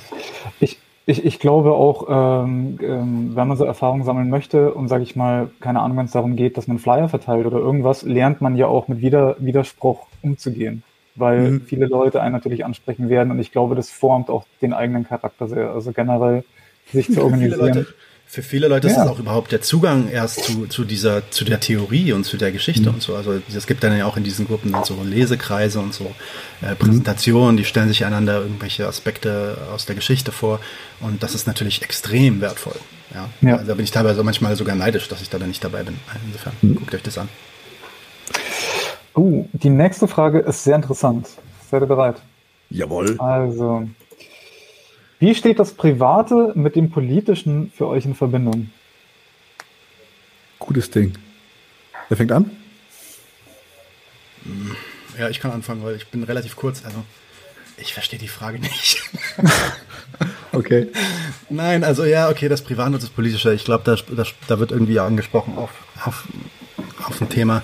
Ähm, für mich sind die politischen Einsichten, die ich habe und die politischen Bekenntnisse, die ich habe und auch das, weißt du, zum Beispiel das marxistische Bekenntnis, das ich irgendwie habe, ähm, oder das Verständnis, dass ich mit dieser Perspektive zumindest an die Welt rangehe, sind für mich natürlich ähm, im Privaten insofern auch wichtig, dass sich das oft vielleicht gar nicht so sehr voneinander trennen lässt. Ja, hat man politische Diskussionen im Privaten, kann man was ändern übers Private, kann man Leute irgendwie erreichen übers Private. Ja, aber ich, ich muss ganz ehrlich sagen, und deswegen meine ich das auch ein bisschen ernst, ich verstehe die Frage nicht so richtig, weil ich denke nicht in diesen zwei Kategorien in meinem Leben. Für mich mhm. sind das alles fließende Übergänge. Mhm. Da kann ich, kann ich gerne, gerne mich anschließen. Das ist einfach, ähm, selbstverständlich trinke ich nicht in allen privaten Beziehungen jedes Mal auf Marx und Mühsam.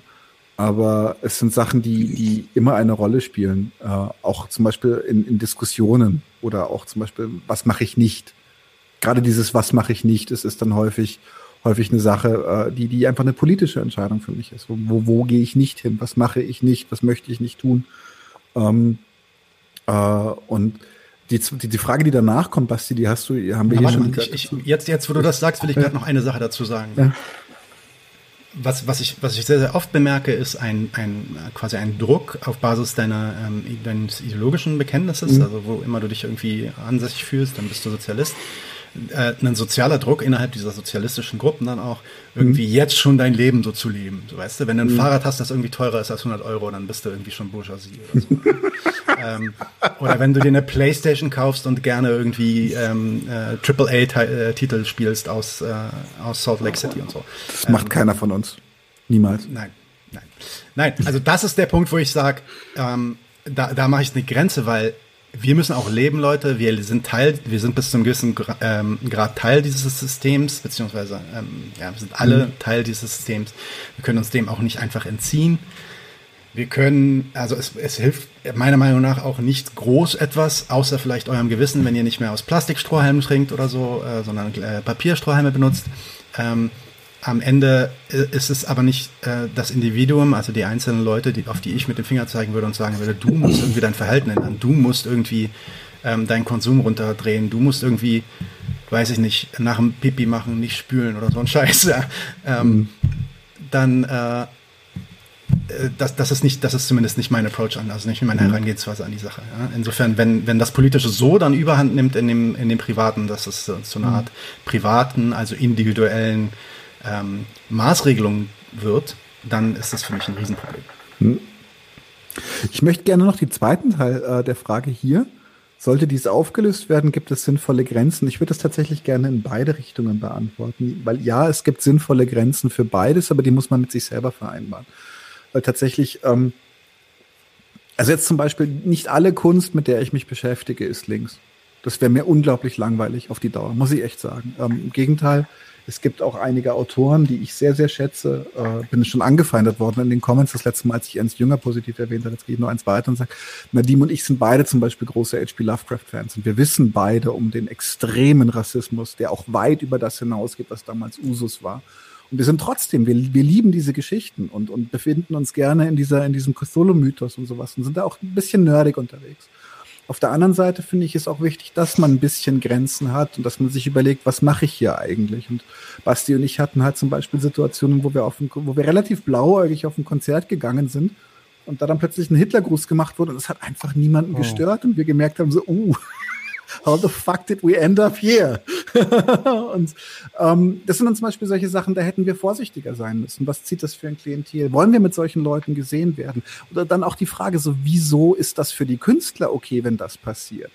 Ähm, ich möchte tatsächlich nicht, be also bewusst nicht diffamieren, oder es wäre nicht mehr diffamieren, aber ich möchte jetzt niemanden in die Pfanne hauen, aber das ist, mit dieser Band kann ich mich seitdem auch nicht mehr positiv befassen weil da halt nichts passiert ist. Ich war, war zu erschrocken, um zu agieren und auch äh, war, hat mich auch, äh, Basti und ich haben uns auch ein wenig alleine gefühlt in der Situation, aber es hat einfach keinen gestört. Und da sind dann für mich auch so Sachen, so ja, auch da, also in beide Richtungen. Aber die sind für mich hoch individuell und ich möchte nicht in so ein Policing verfallen. So ähnlich wie Nadim das meint mit dem, mit dem, was musst du machen, musst du jetzt nach, also musst du jetzt unter der Dusche pinkeln oder nicht. Ähm, tatsächlich so, so, was darf ich hören, was darf ich nicht hören. Du darfst von meiner Meinung nach, darf jede Person, jeder Mensch, darf alles hören, was ihm oder ihr Freude macht, ähm, muss sich aber vielleicht auch einfach dumme Fragen von mir gefallen lassen dafür. Es wird, mhm. das, das genau, also so würde ich das halten. So weißt du zum Beispiel, dass die und die Person äh, das und das ist und dann kann man darüber reden. Ich würde halt tatsächlich, wie gesagt, wichtig ist mir individuelle Entscheidungen, die teilweise einfach wirklich nicht, nichts mit der politischen Identität zu tun haben. Ich glaube gerade. Ich habe jetzt hier, hier von Bonnie, von Bonnie habe ich gerade einen, also ziemlich den geilsten Kommentar heute Abend. Also ich, da müsst ihr euch anstrengen, um, um das noch besser zu machen. Cthulhu-Mythos könnte mehr dran sein, als die manchen, meisten Menschen glauben. Yeah, yeah. Starken. Yeah, yeah. ähm, äh, ganz kurz, ich lass, lass uns mal ganz kurz durch, die, durch den Chat gehen, weil es gab da, glaube ich, so ein paar Fragen, da können wir vielleicht einmal mal kurz durchrennen. Äh, die erste Frage, mhm. sehr geil, von Gruppe 42. Hey Stefan, ich hoffe, du bist noch da, äh, ein bisschen spät jetzt. Was ist eigentlich eure Meinung zu Österreich? das ist urleibernd. Sowas von. Na, also äh, politisch natürlich eine Vollkatastrophe. Ich zitiere da ganz, ganz gerne ähm, äh, mein Vater, weil äh, mein Vater bei der nach der ersten blauen Regierung gesagt hat, also wenn das normal passiert, dann gebe ich meinen Baus ab. Und dann habe ich gesagt, ah, gut, und dann ist es wieder passiert. Die Blauen waren wieder an der Regierung. Und dann habe ich gesagt, und Papa, wo ist der Pass? Und ich gesagt, oh, hier schaut's auch nicht besser aus. Also insofern, ähm, also ich glaube, der Rechtsruck in Österreich ist, ist äh, aufgrund des Provinziellen vielleicht scheinbar ein bisschen lauter, ein bisschen ekelhafter. Also kurz kannst wirklich, kannst, kannst in die Tonne kloppen, den Typen, und dass er mit, mit Wichsern wie Strache äh, zusammengearbeitet hat. Da, dafür, dafür möge ihn der Nestor Machno holen, wirklich. Ähm, aber ich glaube nicht, dass da noch ein großer Unterschied zu uns ist. Also wir, wir, wir sind meistens einfach nur schmieriger und eleganter bei solchem Scheiß. Also wir haben mit Laschet auch jemanden am Start, der Kontakte zum Opus Dei hat und hinter dem eine Person steht, die am liebsten Abtreibungen verbieten würde. Also wir sind ein Arschhaar davon entfernt. Wir, wir verkaufen es rhetorisch nur einfach besser. Okay, und dann gehen wir mal, machen wir richtig schnell hier. Drei Fragen am Stück, die kann ich relativ schnell beantworten. SB fragt, speaking of religion, was haben eigentlich Sozialismus, Kolonialismus und Islamismus miteinander zu tun? Referenz auf die zwei Videos, die wir ähm, mit Elias ibn Karim gemacht haben, ähm, Zwischenmahlzeiten bei uns, kannst du einfach googeln.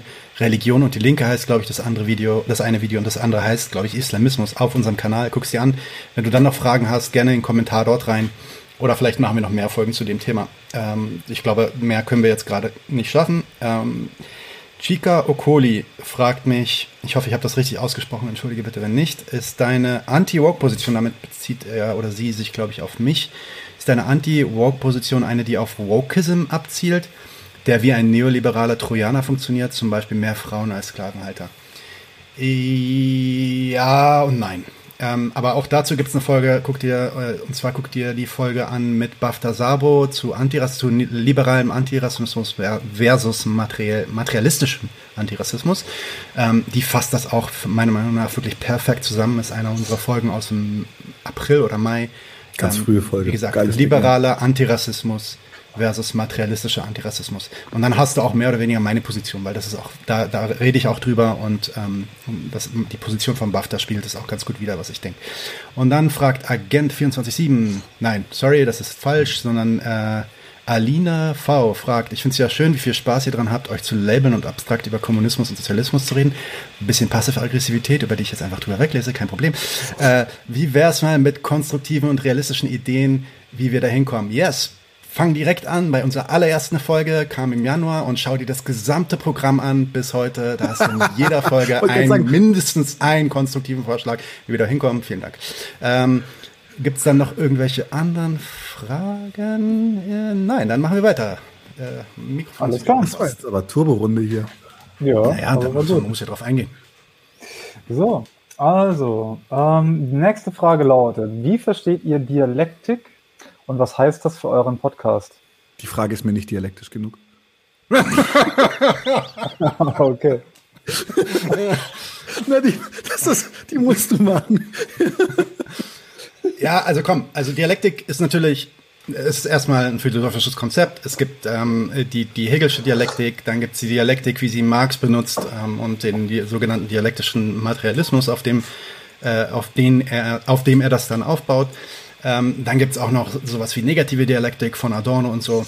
Und das sind alles auch wirklich wichtige äh, philosophische ähm, Konzepte und wissenstheoretische Konzepte.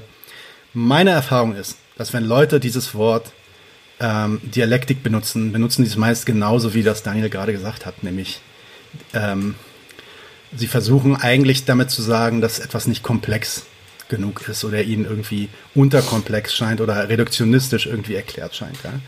Also wenn ich jetzt zum Beispiel sagen würde, ja, wenn ich jetzt ein vulgärer Marxist wäre, würde und sage, äh, die Basis determiniert zu 100 Prozent den Überbau, ähm, so, und es geht nur in eine Richtung, dann ist die Aussage, ah, das ist jetzt aber nicht dialektisch genug. Also du, du machst dir da nicht genug Gedanken, du denkst nicht komplex genug, du ähm, denkst, denkst, das ist zu simpel. Ja? Also äh, im Endeffekt sagt man dazu, äh, das ist ein bisschen zu simpel. So, ja? Ähm, und das ist einfach nicht, was Dialektik bedeutet. So, und wenn es in diesem Kontext kommt, also, also in, mein, in meiner Meinung nach sollte es in keinem Gespräch jemals zu einem Punkt kommen, wo eine, eine Person einer anderen Person sagt, äh, du bist nicht dialektisch genug gerade oder das ist nicht dialektisch genug, weil das ist für mich keine Wertung. Dialektik ist eine, ist eine Methode der, der Wissensgenerierung, zumindest so wie ich es verstanden habe. Ich bin jetzt natürlich auch nicht der Philosophieprofessor. Ähm, und, und das ist auch ein wichtiges Konzept, vor allem um Marx zu verstehen. Es ist extrem wichtig. Aber so wie es benutzt wird, auch von Marxisten, ist meistens eigentlich so, um so eine, so eine Art elitäre Position irgendwie herzustellen. Man sagt ein Wort, was andere Leute irgendwie nicht so gut kennen.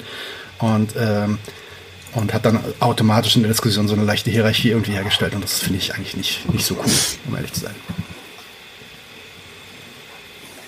Alright. Ich sag da jetzt zu nichts. Für unseren Podcast, wir, wir, also für unseren Podcast, wir sind ein antikapitalistischer Podcast, der zumindest zum Teil sich auf Marx ähm, bezieht und auch viele Konzepte von Marx vorstellt. Insofern ist Dialektik natürlich, also auch die Idee von, ähm, von den äh, immanenten Widersprüchen innerhalb eines Konzepts und dann die Auflösung dieser Widersprüche in, in ein neues Konzept hinein, ist natürlich auch extrem wichtig, genauso wie der historische oder der dialektische Materialismus für uns zentral sind. Das ist das, was wir uns auch ständig angucken. Insofern spielt eine große Rolle, allerdings ohne, dass ich alle, alle zwei Sätze Dialektik, Dialektik, Dialektik sage. Okay. Und nächste Frage. Inwiefern seid ihr als Podcast Teil von Bewegungen oder Mobilisierungen? Würde ich relativ simpel sehen und würde sagen, wir sind definitiv, und so verstehen wir uns, auch ein, ein, ein Kanal für Propaganda und Information. Das ist, ich schäme mich da auch überhaupt nicht, das für Propaganda zu sagen. Propagandaabteilung. Genau, äh, Agitation, Propaganda und, ähm, und durch diesen zum Beispiel extrem starken Klassenkampfbezug, wo wir auch äh, gezielt an Initiativen rantreten, die, die aktiv sich an Klassenkämpfen beteiligen, würde ich mich, würde ich, würde ich sagen, je größer wir, je größer und erfolgreicher wir sind, desto mehr sind wir Teil von Bewegungen und Mobilisierung. Mhm. So simple Antwort. Alles klar, dann gleich zur nächsten. Äh, die ist auch wieder auf zwei Teile geteilt. Wie viele, äh, viele gute Leute befinden sich politisch irgendwo zwischen Bauchlinks und einer komplett stringenten linken Analyse? Ihr kommt immer mit diesem Marxismus an. Warum? okay. Was liefert Marx, was keine andere politische linke Strömung liefern kann? Darf ich als Nicht-Marxist gleich, gleich reinpreschen an der Stelle? Mach Oder als jemand, der sich nicht Marxist nennt? Ähm, tatsächlich ähm, finde ich schön, weil ähm, es ist für mich relativ einfach. Und das ist zum Beispiel auch das, was, was, was, was ich, was ich auch dann zum Beispiel an den Debatten mit Nadim äh, sehr schätze und warum ich auch zum Beispiel solche Sachen wie, wie David Harvey oder, oder Derek Vaughan oder sowas total gerne mag, ist das, weil der Marxismus liefert eine, eine supergeile analytische Grundlage. Eine, eine analytische Grundlage, die versucht, auf Logik äh, und auf, auf, auf, auf Her Herleitung von, von, von, von Zusammenhängen äh, sich zu stützen und das ist zum Beispiel für mich super hilfreich, um zum Beispiel mal auch mal Impulse abzufangen, weil ich habe, ich bin, ich bin, ich würde mich tatsächlich schon auch ein bisschen als Bauchlinks bezeichnen. Also ich, ich äh, schäme mich da auch nicht vor für, aber das ist zum Beispiel so, dann habe ich einen bauchlinken Impuls und dann kann ich mir überlegen, ist der jetzt gerade richtig? Und dann kann ich zum Beispiel, kann ich mir überlegen, so, so what would Marx say? zum Beispiel. Aber nein, tatsächlich, ich kann das, kann das zum Beispiel, manchmal spreche ich dann auch direkt zum Beispiel mit Nadim, so was ist denn deine Perspektive? Hast du eine marxistische Perspektive auf das Thema? Und dann kann ich zum Beispiel reflektieren. Auf der anderen Seite, das ist die andere Seite der Medaille, ist, ähm, muss ich sagen, dass beim Marxismus ist auch inzwischen bei vielen Leuten echt viel Hirnwichse dabei und das stört mich auch ein bisschen. Und das ist dann so zum Beispiel so eine Form von Marxismus, die, die, die auch kontraproduktiv ist. Es gibt, also Nadim nennt zum Beispiel immer wieder diesen Vulgärmarxismus. Es gibt so Vögel, die eigentlich äh, immer nur in unsere Kommentare vorbei schneien, um äh, den Leuten auf den Tisch zu kacken, die gerade versuchen, was zu sagen. Und ähm, finde ich nicht cool, finde ich scheiße, ist äh, der Revolution ungefähr so dienlich wie ein Furz im Raumanzug. Ähm, lassen wir wieder. Und ähm, aber auf der anderen Seite ist es halt, wie gesagt, Marxismus ist ein, also versucht sich auf einer, auf einer stringenten Logik zu, zu, äh, zu stützen. Und das kann wichtig sein, um zum Beispiel emotionale Impulse, die eine richtige, also die für mich emotional und auch idealistisch richtig sein können, kurz abfedern. Aber ist es jetzt das Richtige zu tun? Insofern finde ich das super wertvoll ist, und ist über die Zeit ein fester Baustein geworden, mit dem ich mich auseinandersetze. Ja, ich würde dem nichts, ich würde dem ein, zwei Sachen nur hinzufügen, ich würde nirgendwo widersprechen. Ich würde einfach bloß sagen, du musst kein Marxist sein. Ähm, du musst auch kein Marxist sein, um Marx wertvoll zu finden. Ich finde auch so, eigentlich, ich sage ja öfter über mich, ich, dass ich gern mich als Marxist bezeichnen würde und so. Aber das ist natürlich auch eigentlich problematisch, weil man kann sich, ähm, dann muss man natürlich erstmal sagen, was heißt eigentlich Marxist sein, weil da gibt es auch so viele verschiedene, Schu ich meine, Stalin war auch ein Marxist. Das ist, das ist, also für mich ist völlig, ist völlig unwiderlegbar, dass Stalin ein Marxist war. Das heißt, was bedeutet das für mich? Er hat sich in seinen Aktionen und in seiner Theorie und in seinen, ähm, ähm, in seinen Gedanken auf Marx bezogen und auf das marxische Wissen bezogen und hat darauf basierend seine, äh, ja, seine Taten und seine Politik ausgelebt. Und Stalin ist jetzt äh, ich habe gehört, dass er irgendwie so ein ganz äh, liebevoller Lover gewesen, aber Nein, so nice. ist auf jeden Fall bestimmt nicht, bestimmt für mich nicht äh, die, äh, die für mich persönlich irgendwie angenehmste Person, äh, sage ich mal so. Ja? Ähm, ich habe da natürlich auch einige fundiertere Kritiken als das.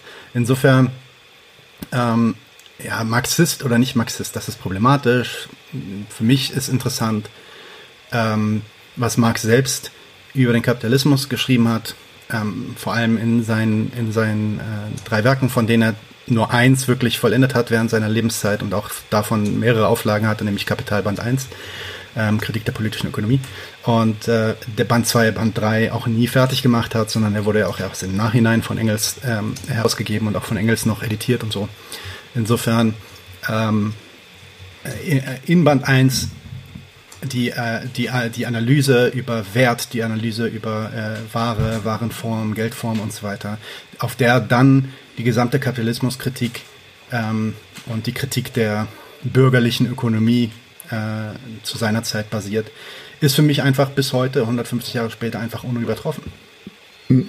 Ähm, und da kann mir irgendjemand vielleicht irgendwas anderes zeigen. Also ich hatte dann auch teilweise schon andere Sachen gesehen und dann gibt es natürlich auch bourgeoise äh, Wirtschaftsökonomen, die haben andere Theorien und es gibt den ähm, äh, es gibt jetzt äh, den Thomas Piketty, der da irgendwie ein tolles Buch schreibt, so aus sozialdemokratischer Sicht.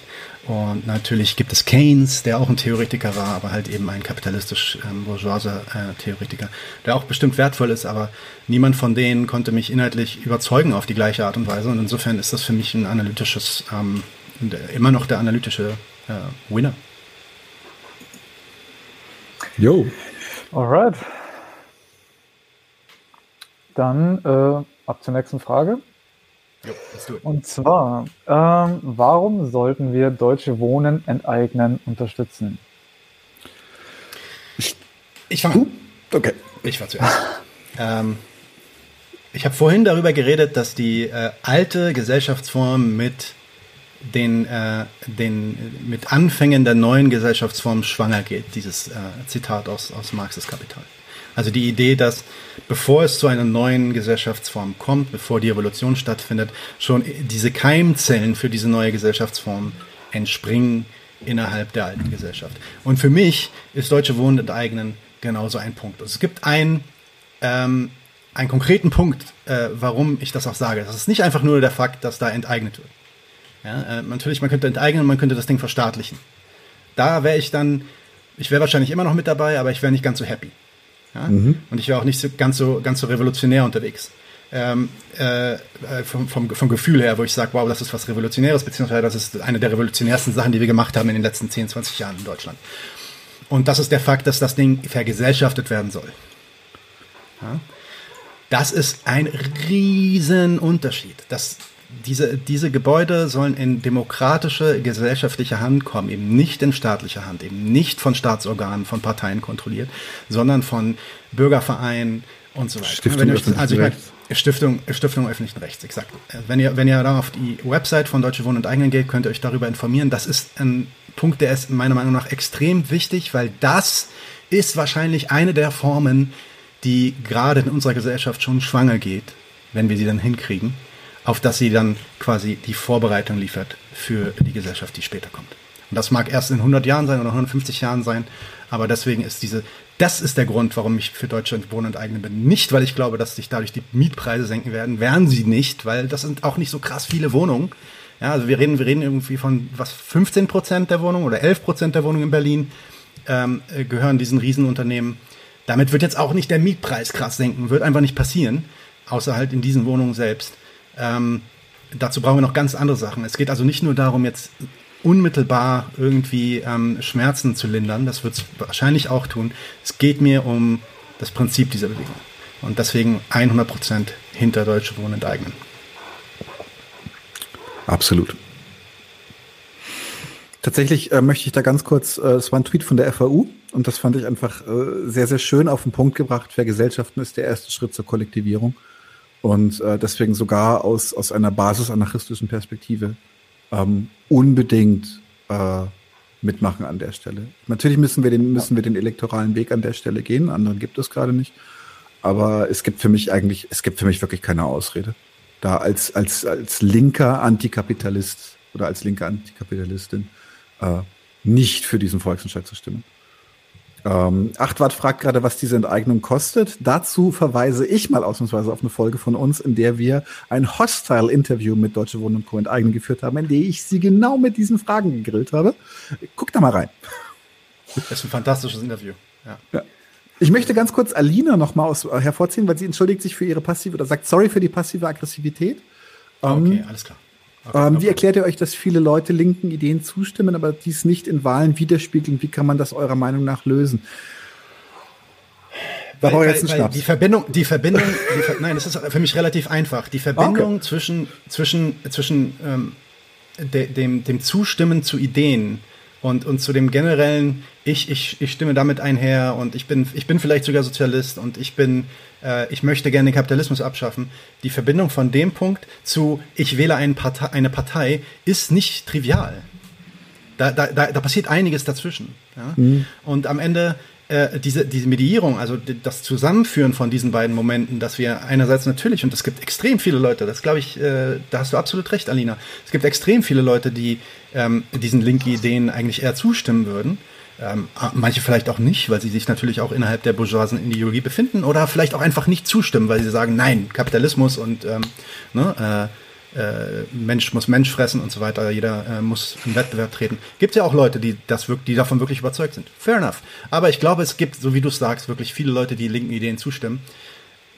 Bis daraus eine Bewegung entsteht, die dann repräsentiert werden kann innerhalb von einer Partei, äh, müssen, müssen so viele, so viele Schritte und Aktionen ähm, passieren und Bewegungen äh, innerhalb der Gesellschaft auch entstehen und dann zusammengeführt werden.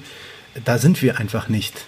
Ähm, wenn du dir anguckst, in welcher Situation die SPD war in, in den, in den äh, Anfang, Anfang des 20. Jahrhunderts und wie, also wie viele Mitglieder die hatten und wie viele Leute teilweise für die dann auch auf die, auf die Straße gegangen sind, das war eine völlig andere Situation, in der das dann auch völlig klar war, dass ein Arbeiter irgendwie immer SPD wählt. Da sind wir offensichtlich komplett von weg, dass Arbeiter generell SPD wählen und überhaupt Wissen, wissen Leute heutzutage, wer Arbeiter sind? Äh, wissen sie selber, dass sie Arbeiter sind, dass sie zu der Klasse gehören, dass es irgendwie Sinn macht für sie jetzt nicht die AfD zu wählen, sondern die Linke zu wählen? Also diese Wahlen sind für mich down the road. Das sind alles, deswegen habe ich auch vorhin gesagt, ganz am Anfang habe ich gesagt, das sind alles eigentlich Fragen. Natürlich müssen wir uns damit beschäftigen. Wir sind Teil der Gesellschaft und deswegen sollten wir auch wählen. Und wir sollten auch ähm, wählen, so wie wir davon überzeugt sind. Aber wenn wir aus einer linken Position daran gehen und sagen, wir wollen den Kapitalismus ändern, gibt es ganz, ganz viele andere große Baustellen, die, die wir zuerst angehen müssen, bevor wir uns mhm. überhaupt Gedanken machen müssen über Wahlen. Mhm.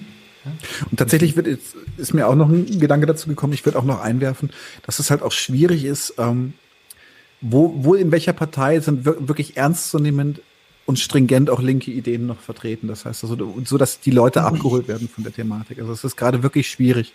Und ich kann auch verstehen, also ich, ich finde es falsch und ich finde es katastrophal, weil sie den Lügen auf den Leim gehen, dass zum Beispiel viele Leute aus der Arbeiterklasse sich, sich der AfD zuwenden, weil die ihnen suggeriert, sie würde sich um sie kümmern. Ähm, also es gibt momentan auch einfach kein gutes Angebot an linken Parteien. Wirklich nicht. Also ich möchte jetzt, möchte jetzt nicht, nicht doch, ich möchte ein bisschen bashen, aber, aber ja, bevor, lass, lass, uns, lass uns nicht bashen, weil im Endeffekt, weißt du, der, der Grund, warum ich auch keine Folge machen wollte, in unserem Podcast keine Folge machen wollte zu, was wählen wir und hey, wir machen jetzt den Wahlomat zusammen und so weiter, weil dann kommt am Ende sowieso die Linke irgendwie raus oder die Partei und so. Ähm, äh, oder, oder überhaupt diesen Diskussionstisch auch so gestellt habe, also wir haben die Fragen ja auch wirklich so gestellt, dass es nicht darum geht, welche Partei gewählt werden soll, mhm. sondern dass es wirklich um den Wahlakt an sich geht. Also guckt euch diese Folge auch nochmal an, unsere letzte Folge, die achte Folge. Ähm, der Grund, warum ich das machen wollte, ist, weil der, der Sinn unseres Podcasts ist nicht, euch zu beeinflussen, irgendwas zu wählen. Wählt, was ihr verdammt nochmal wollt. Äh, wenn was ihr glaubt, das ist die Linke, meinetwegen. Ähm, und ich, ich glaube, äh, der deutsche Wohnen enteignen ist ja was anderes. Das ist ja ein Volksentscheid. Das ist noch, also da geht es mich für mich nicht um Wahlen. Ne? Also ich, das ist nochmal was anderes. Genau. Ähm, aber wenn es um Parteien geht, wählt, was ihr wollt. Ähm, äh, ich werde euch auch nicht sagen unbedingt, was ich wähle, weil das ist nicht mal, geht euch nichts an und es ist, ist auch nicht mein, äh, liegt auch nicht in meiner Macht, beziehungsweise ich sollte meine Verantwortung, die ich habe, dadurch, dass hier irgendwie 1500 Leute jetzt Follower sind von diesem Kanal, nicht missbrauchen, indem ich euch sage, ich will die Linke, macht das mal auch. Das finde ich, finde ich nicht cool. Ist nicht mein mhm. Ding. So, mir geht es eher darum, ähm, die, Auf die Aufklärung zu betreiben, die Bildung zu betreiben, Leute hier reinzuholen, Plattformen zu bieten, auf dass ihr euch dann eure Meinung bilden könnt, was ihr machen wollt mit eurem Mandat. Word. Und äh, Dominik, ja, natürlich. Ähm, wir machen dazu auch bald eine Folge. Ich habe jemanden äh, engagiert. Natürlich wollen wir auch Tiere befreien und die Tieraus Tierausbeutung ist problematisch, der Begriff, aber da bin ich wieder als Marxist unterwegs. Aber ich weiß, ich weiß, was du meinst und ja, bin ich auf jeden Fall bei dir. Ähm, heißt es, dass wir alle Vegetarier werden? Glaube ich nicht. Heißt es, dass wir alle jetzt schon Vegetarier werden müssen? Glaube ich auch nicht. Ist auch der falsche Ansatz, wenn wir, wenn wir so anfangen. Aber insgesamt stimme ich dazu. Und wie gesagt, wir machen zur ähm, Massentierhaltung und Fleischproduktion und Fleischindustrie machen wir demnächst eine Folge mit ähm, Christine Bernhold, die auch letztens mit uns zur Intersektionalität unterwegs war. Nee. Ja, und natürlich, niemand wählt hier CDU oder AfD. Also wenn einer von euch hier im Chat ist und CDU oder AfD wählt, also ich, dann seid ihr irgendwie falsch. Also ich glaube, dann habt ihr das falsch verstanden. Ja. Wobei, kennst du das, kennst du das, wenn man die offensichtlichen Feinde gar nicht die schlimmsten findet? Weil ich finde Leute am ekelhaftesten die FDP wählen. Also für mich sind das die Feiglinge, die sich nicht trauen, AfD zu wählen. So, es ist, es ist eigentlich der logische nächste Schritt für sie. Aber egal, das ist jetzt so ein bisschen polemisieren zum Spaß. Alright, äh, lass uns weitermachen. Es ist schon so spät jetzt. Wir haben noch, ah, wir haben noch, noch drei Fragen. Ist doch super. Dann kommen auch noch ein paar Fragen in den, in den Chats und dann machen wir das Glücks, nee, das Glücksrad. Genau. Glücksrad. Ja, das kommt auch noch. Dann ab zur nächsten Frage. Was haltet ihr von der Verelendungstheorie? Wird uns, dann, wird uns das zur Revolution führen? Ich mach's kurz und du ergänzt? Ja. Nein.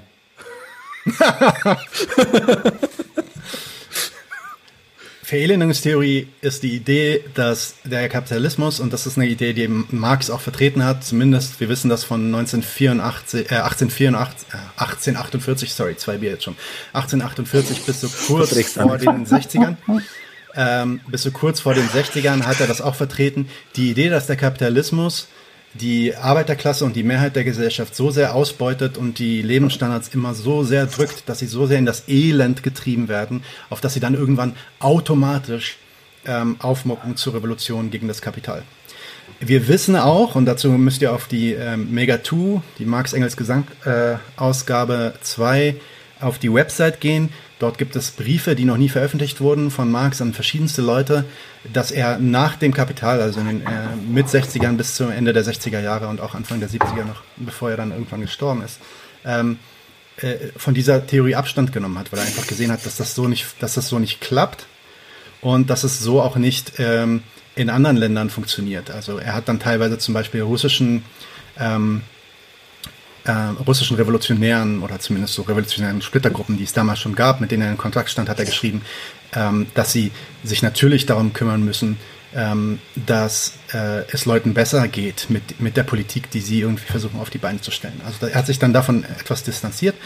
Ähm, die Vererdigungstheorie sagt also aus, es wird alles irgendwie immer schlechter und dann kommt Revolution. Rein historisch gesehen ist das einfach Unsinn. Das stimmt so einfach nicht. Also wenn man, wenn man Anthropologe ist, wenn man sich ein bisschen mit Geschichte auskennt und man geht mal 2000 Jahre zurück und schaut sich die Dutzenden von Revolutionen an, die stattgefunden haben, nicht nur gegen den Kap natürlich nicht gegen den Kapitalismus, sondern gegen alle äh, möglichen ähm, Herrschaftsstrukturen, dann war die Situation eigentlich schon so, dass es immer schlimmer wurde, aber da es nie zur Revolution kam, sondern es erst dann zur Revolution kam, wo sich das Schlimmerwerden abflachte, beziehungsweise es sogar schon ein bisschen besser wurde. Ja? Und dann gab es entweder den Moment, dass die Leute merkten, wow, okay, ich habe jetzt ein bisschen mehr Zeit, ich habe ein bisschen mehr Power, ich kann jetzt aufmucken. Oder dass dann was gegeben wurde für eine kurze Zeit, was dann für kurz, was dann sofort danach wieder weggenommen wurde und dann wurde gesagt, okay, ne, das jetzt reicht's. Ja, und äh, so kam, äh, kam Top, also Bottom-up-Revolution kam so historisch gesehen natürlich nicht immer, das kann man nicht verallgemeinern, aber sehr, sehr oft zustande. Die meisten Revolutionen kamen so zustande. Da gibt es auch Bücher zu, da können wir auch mal vielleicht eine Folge zu machen. Insofern, historisch gesehen ist es Unsinn. Ich glaube auch nicht, dass wir äh, als Sozialisten, als Marxisten dahergehen sollen und sagen wollen, äh, ihr macht einen Tarifstreik, ihr wollt hier bessere Löhne, das ist ja äh, Kacke. Marx hat gesagt, die Arbeiter sollten sich nicht bessere Löhne auf die Fahne schreiben, sondern äh, Abschaffung der Lohnarbeit. Äh, äh, äh. ja, damit habt ihr niemandem geholfen. Wir müssen erstmal, wir müssen natürlich uns strategisch Gedanken machen, wie wir zum Sozialstaat stehen. Der Sozialstaat an sich ist natürlich auch erstmal kritisch zu betrachten. Ja, das ist nicht das Ende äh, der Fahnenstange, weil der Sozialstaat macht natürlich den Arbeiter abhängig von dem Staat. Das ist erstmal ein Problem. Der kann natürlich helfen und er soll auch helfen und er wird auch dafür helfen, dass Leute erstmal atmen können und deswegen gilt, gilt der Sozialstaat jetzt auch nicht abzulehnen. Das haben die Sozialisten übrigens auch nie gemacht, in keiner Wahl, in keinem Land dieser Welt haben Sozialisten, Sozialisten jemals gegen den Sozialstaat gestimmt.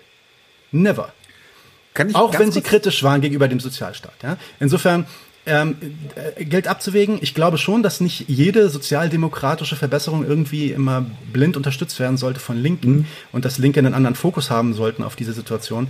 Aber das abzulehnen immer vor diesem, vor diesem Hintergrund, nee, es muss ja immer erstmal alles schlimmer werden und eigentlich müssten wir das jetzt sogar noch beschleunigen, dass alles schlimmer wird, weil dann kommt die Revolution und dann wird der Kapitalismus gestürzt. Sorry, aber das ist einfach historisch gesehen absoluter Unsinn. Und das ist der purste Vulgärmarxismus. Ich, ich möchte noch eine taktische Anmerkung machen. Und zwar ist es tatsächlich so, wie wollen wir denn Vertrauen der Menschen erkämpfen, wenn wir sich quasi immer weiter verratzen lassen?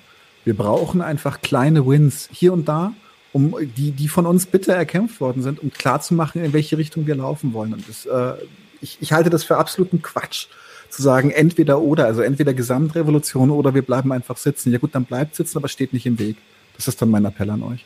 Abgesehen ähm, davon, es gibt ja, es gibt ja, also diese, diese Lohnkämpfe oder Deutsche Wohnen enteignen jetzt oder, oder Kämpfe für andere ähm, linke Bestrebungen, sage ich mal, oder progressive Bestrebungen. Auch wenn das progressive Bestrebungen sind innerhalb der bourgeoisen Gesellschaft, sind das Momente, die wir nutzen können, um Organisation zu trainieren, um ja. Leuten diesen Muskel wieder einzutrainieren, auf dass sie in der Lage sind, äh, sich gemeinsam was. irgendwie mit Leuten hinzustellen und zu sagen, ey, wir können gemeinsam was bewirken. Und das funktioniert nicht, indem wir einfach Leute abkacken lassen, ja. Und auch diese Idee, also das sagt Bonnie jetzt gerade, den meisten geht es zu gut, die sind zu faul, dumm, bequem, da wird nicht so viel äh, gemacht, gemeckert vielleicht, aber glückliche, dumme Sklaven sind halt gute Sklaven. Nein, sorry, das ist ein chauvinistischer Ansatz. Für mich sind diese Leute, auch die, auch nicht alle Leute, die irgendwie die AfD wählen, sind alles irgendwie dumme, faule, äh, egoistische, böse, rassistische Menschen. Also wir müssen eine andere viel empfänglichere äh, Position einnehmen für Leute, die da draußen sind, die natürlich interessiert daran sind, dass es ihnen gut geht. Also die Idee, dass du da draußen irgendwie Leute hast, die irgendwie zu faul wären, sich auf eine Demo zu stellen, wenn das bedeutet, dass sie dann irgendwie fünf Euro mehr pro Stunde bezahlt bekommen. Also sorry, das ist einfach Bullshit. Ja. Ähm, hast du so nicht gesagt, aber äh, gibt viele Leute, die das, die das so sagen. Ja. Insofern Verelendungstheorie, da, da ist vielleicht bis zu einem gewissen Grad was dran im Sinne von, natürlich kann man solche Momente nutzen, wenn es schlechter wird. Dann sollte man das nutzen und dann sollte man sich als Linke auch positionieren und klar mit dem Finger drauf zeigen, warum es gerade schlechter wird. Nee, nicht wegen dem kapitalistischen System. Aber da jetzt ähm, darauf zu äh, erstens zu pochen, dass es schlimmer werden muss und vielleicht sogar wir selber, so egofaschistisch quasi, wir selber das noch schlimmer machen müssen. No. Da würde ich auch gerne noch ganz kurz was anmerken. Ich, ich glaube ja eh, das hatten wir ja vorhin schon gesprochen, dass Menschen, denen es nicht gut geht, sowieso sich keine Gedanken oder nicht genügend Zeit haben, um sich überhaupt eine Änderung ihrer Position Gedanken machen zu können. Und vor allem, selbst wenn sie das tun, in einer Elendssituation, was, an, an was denkt man zuerst? An sich selbst. Und das ist ja auch komplett verständlich, weil du möchtest ja dich in deiner jetzigen Situation, deine, deine Situation verändern und verbessern vor allem, aber für dich weil du in einer Elendsituation bist. Da kann man doch nicht erwarten, dass, dass eine, eine Gesellschaft, die in einer Elendsituation ist, sich als, als soziale Gesellschaft sieht. Das funktioniert mhm. doch nicht. Das ist ein schöner also, Punkt, ja.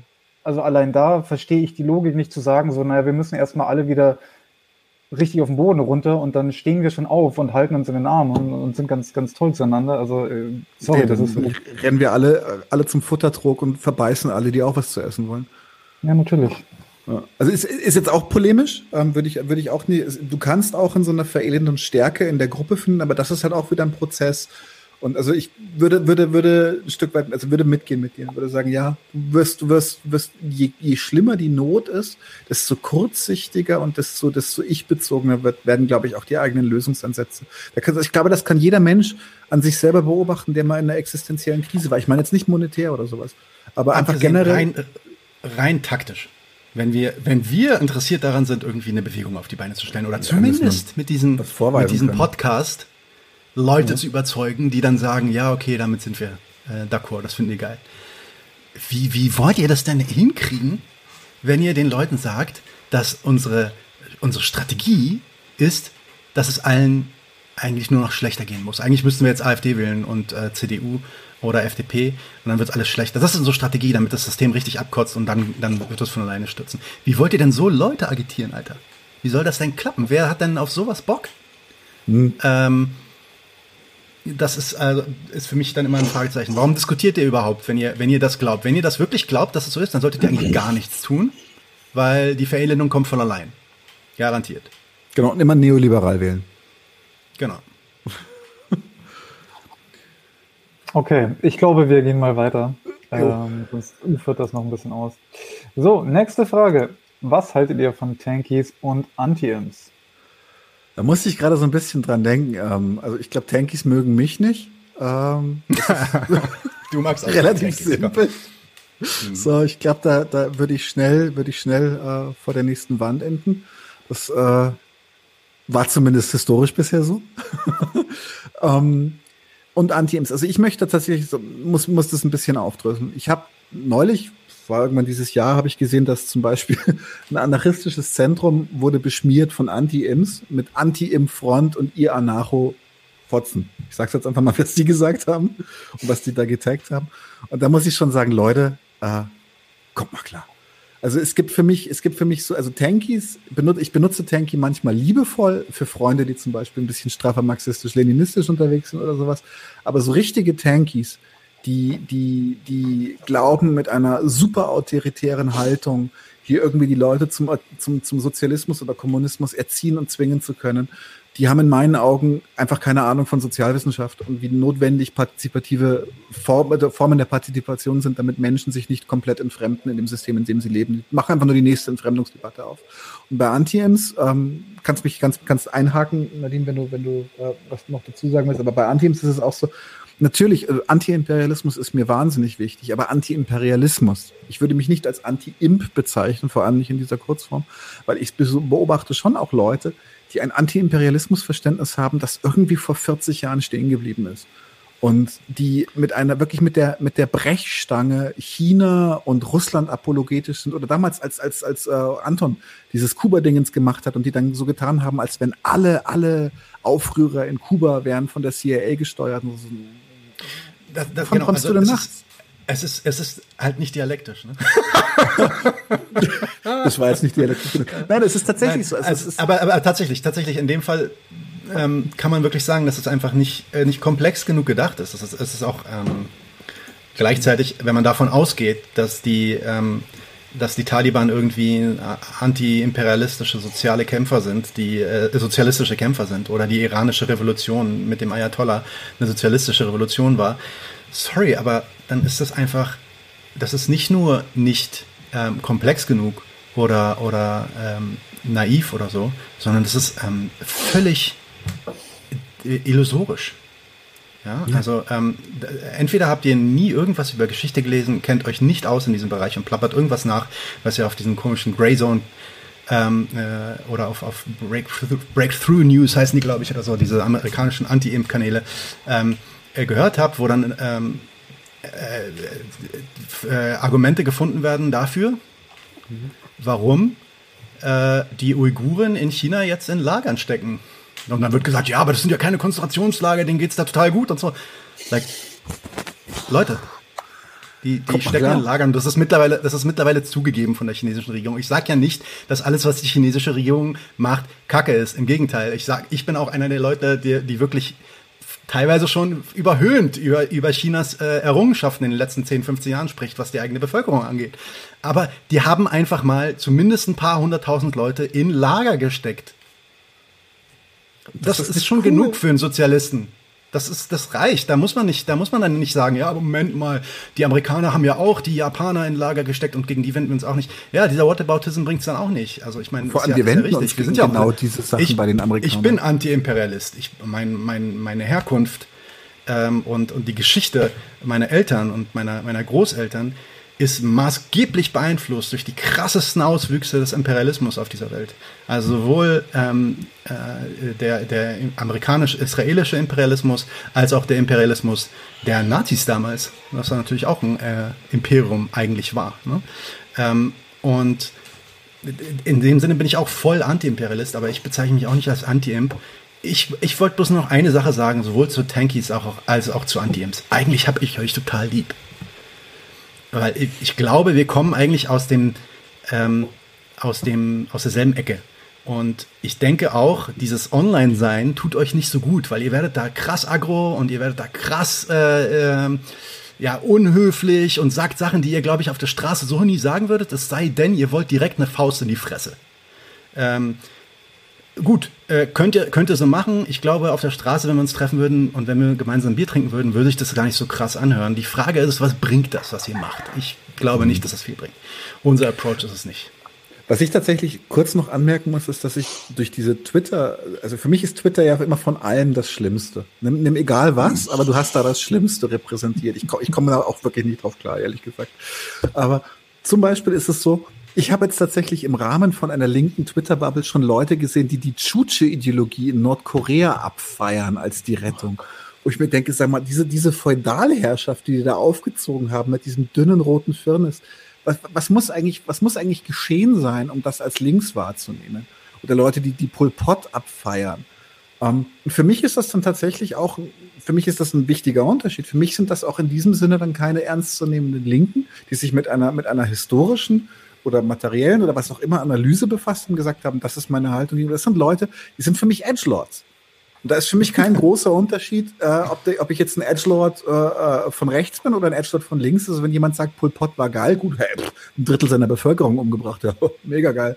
Ähm, aber nee, komme ich, komme ich, komme ich nicht mehr rein. Aber da muss ich auch tatsächlich sagen, ich habe im realen Leben noch, ich habe viele Tankies getroffen, mit den meisten kam ich ganz gut klar. Ähm, wäre trotzdem misstrauisch, mindestens während der Revolution, danach erst recht. Ähm, aber tatsächlich, ich habe noch nie jemanden getroffen, der so einen Scheiß wirklich im realen Leben denkt oder im realen Leben sagt. Ich habe Leute gesehen, die zum Beispiel Stalin ein bisschen relativieren. Sowas. Und das sind alles Sachen, okay, kann ich, muss ich nicht geil finden, Ähm, kann man aber zum Beispiel auch vielleicht debattieren und auch vielleicht auch ein bisschen was drüber lernen. Aber diese Hardcore-Leute kommen, das ist ein Internetphänomen. Und da, da, da habe ich auch keinen Respekt vor. Das ist also, so, so Real Life sieht halt einfach anders aus. Ja? Punkt. So, haben wir noch Fragen? Wir hatten eigentlich noch die Frage, die ist aber irgendwie verschütt gegangen: äh, Reform oder Revolution? Aber ich glaube, wir haben die auch schon genug, wir haben die genug abgedeckt. Wir können vielleicht. Wir sind natürlich Reformisten. Also nochmal zusammenfassen: Absolut. Wir sind alle Reformisten. Wir wollen, Absolut. wir wollen einem Krebspatienten bunte Pflaster geben und sind dann der Meinung, es geht ihm bestimmt besser hinterher. Ganz klar. Wir haben aber auf jeden äh, Fall noch ein Zitat. Oh. Also ich glaube, das gehört dazu vorhin. Das, das Zitat. Oder ja, okay. Ja. Haben wir noch in den Kommentaren irgendwas Witziges? Na, wie, also ich, würde jetzt mal so sagen, wir machen jetzt das Gewinnspiel. Wenn Leute noch Fragen haben, können sie die jetzt in die Kommentare reinhauen und dann können wir mal schauen, ob wir die äh, beantwortet kriegen noch. Ist jetzt schon relativ spät, zwei Stunden wird gleich hart. Aber lass uns als erstes das Gewinnspiel machen, oder Daniel? Scherst du mal deinen Screen? Äh, ja, ich habe aber tatsächlich die Namen von Instagram noch nicht. Hast du die? Ah, yes. Alright. Das kann ich natürlich noch. Pack die mir einfach irgendwo hin. Das mache ich. Ich kann ja schon mal Musik anmachen. Ist das zu laut? Soll ich es leiser machen? Nee,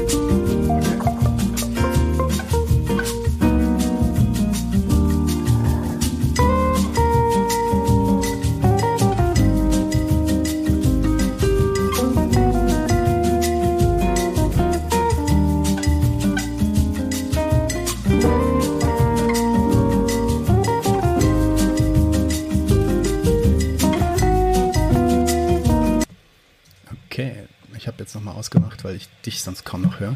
Ich schreibe dir jetzt einfach mal hier in die Chat, ja? Mach das. Okay. Das Problem ist natürlich, ich kann jetzt meine eigenen, unsere eigenen Stories hier gar nicht mehr sehen. Aber vielleicht finde ich die jetzt noch. Irgendwo sieht man die doch, oder? Insights. Stories, yes.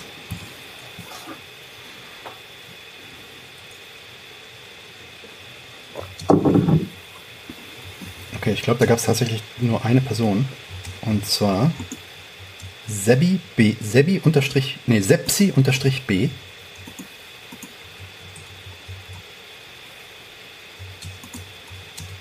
Und oh. ja, Sepsi unterstrich B, das war's. Auf Instagram hat niemand anders, hat niemand anders retweetet. Es haben viele geliked, aber niemand hat, äh, hat die Story äh, geshared. Ja, ja, das war's. Buchstabierst du nochmal? Sepsi, S-E, S-E-B-S-I, unterstrich B. Aber es ist ja wie gesagt nur Design. Ah, Moment, ich glaube, glaub, es gab noch einen, einen, der hatte irgendwas gemacht. Er hat auch geschrieben, er wäre dabei. Da kann ich mal gucken. Ähm, genau, Sepsi, unterstrich. B. Und dann gibt es Politik, unterstrich am, unterstrich FSG. Und ja, Diese beiden. Genau. Jo, dann share ich jetzt mal meinen Screen. Share Screen. Jetzt musst du die Musik wieder anmachen. Alright, let's go. Äh, diese Musik? Nein. Diese Musik? 99 Luftballons. Boah, nee, nicht, Ja. Ja. Gedreht.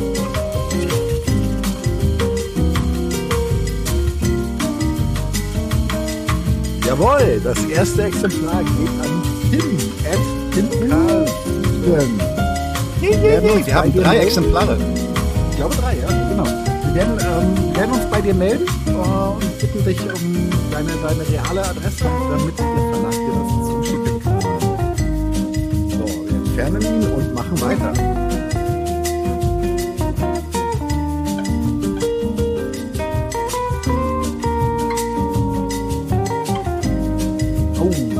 Der Master Trottel. Master Trottel, Trottel. Master, Trottel. ich glaube, er meint Trottel. Der, nee, er fühlt sich jetzt bestimmt voll beleidigt durch deinen dein, tut mir leid. so, also. Warte mal. Wer schreibt eigentlich auf? Wir sind jetzt lange im Video. Wir haben ein Video, genau. Letzter, letzter oder letzte?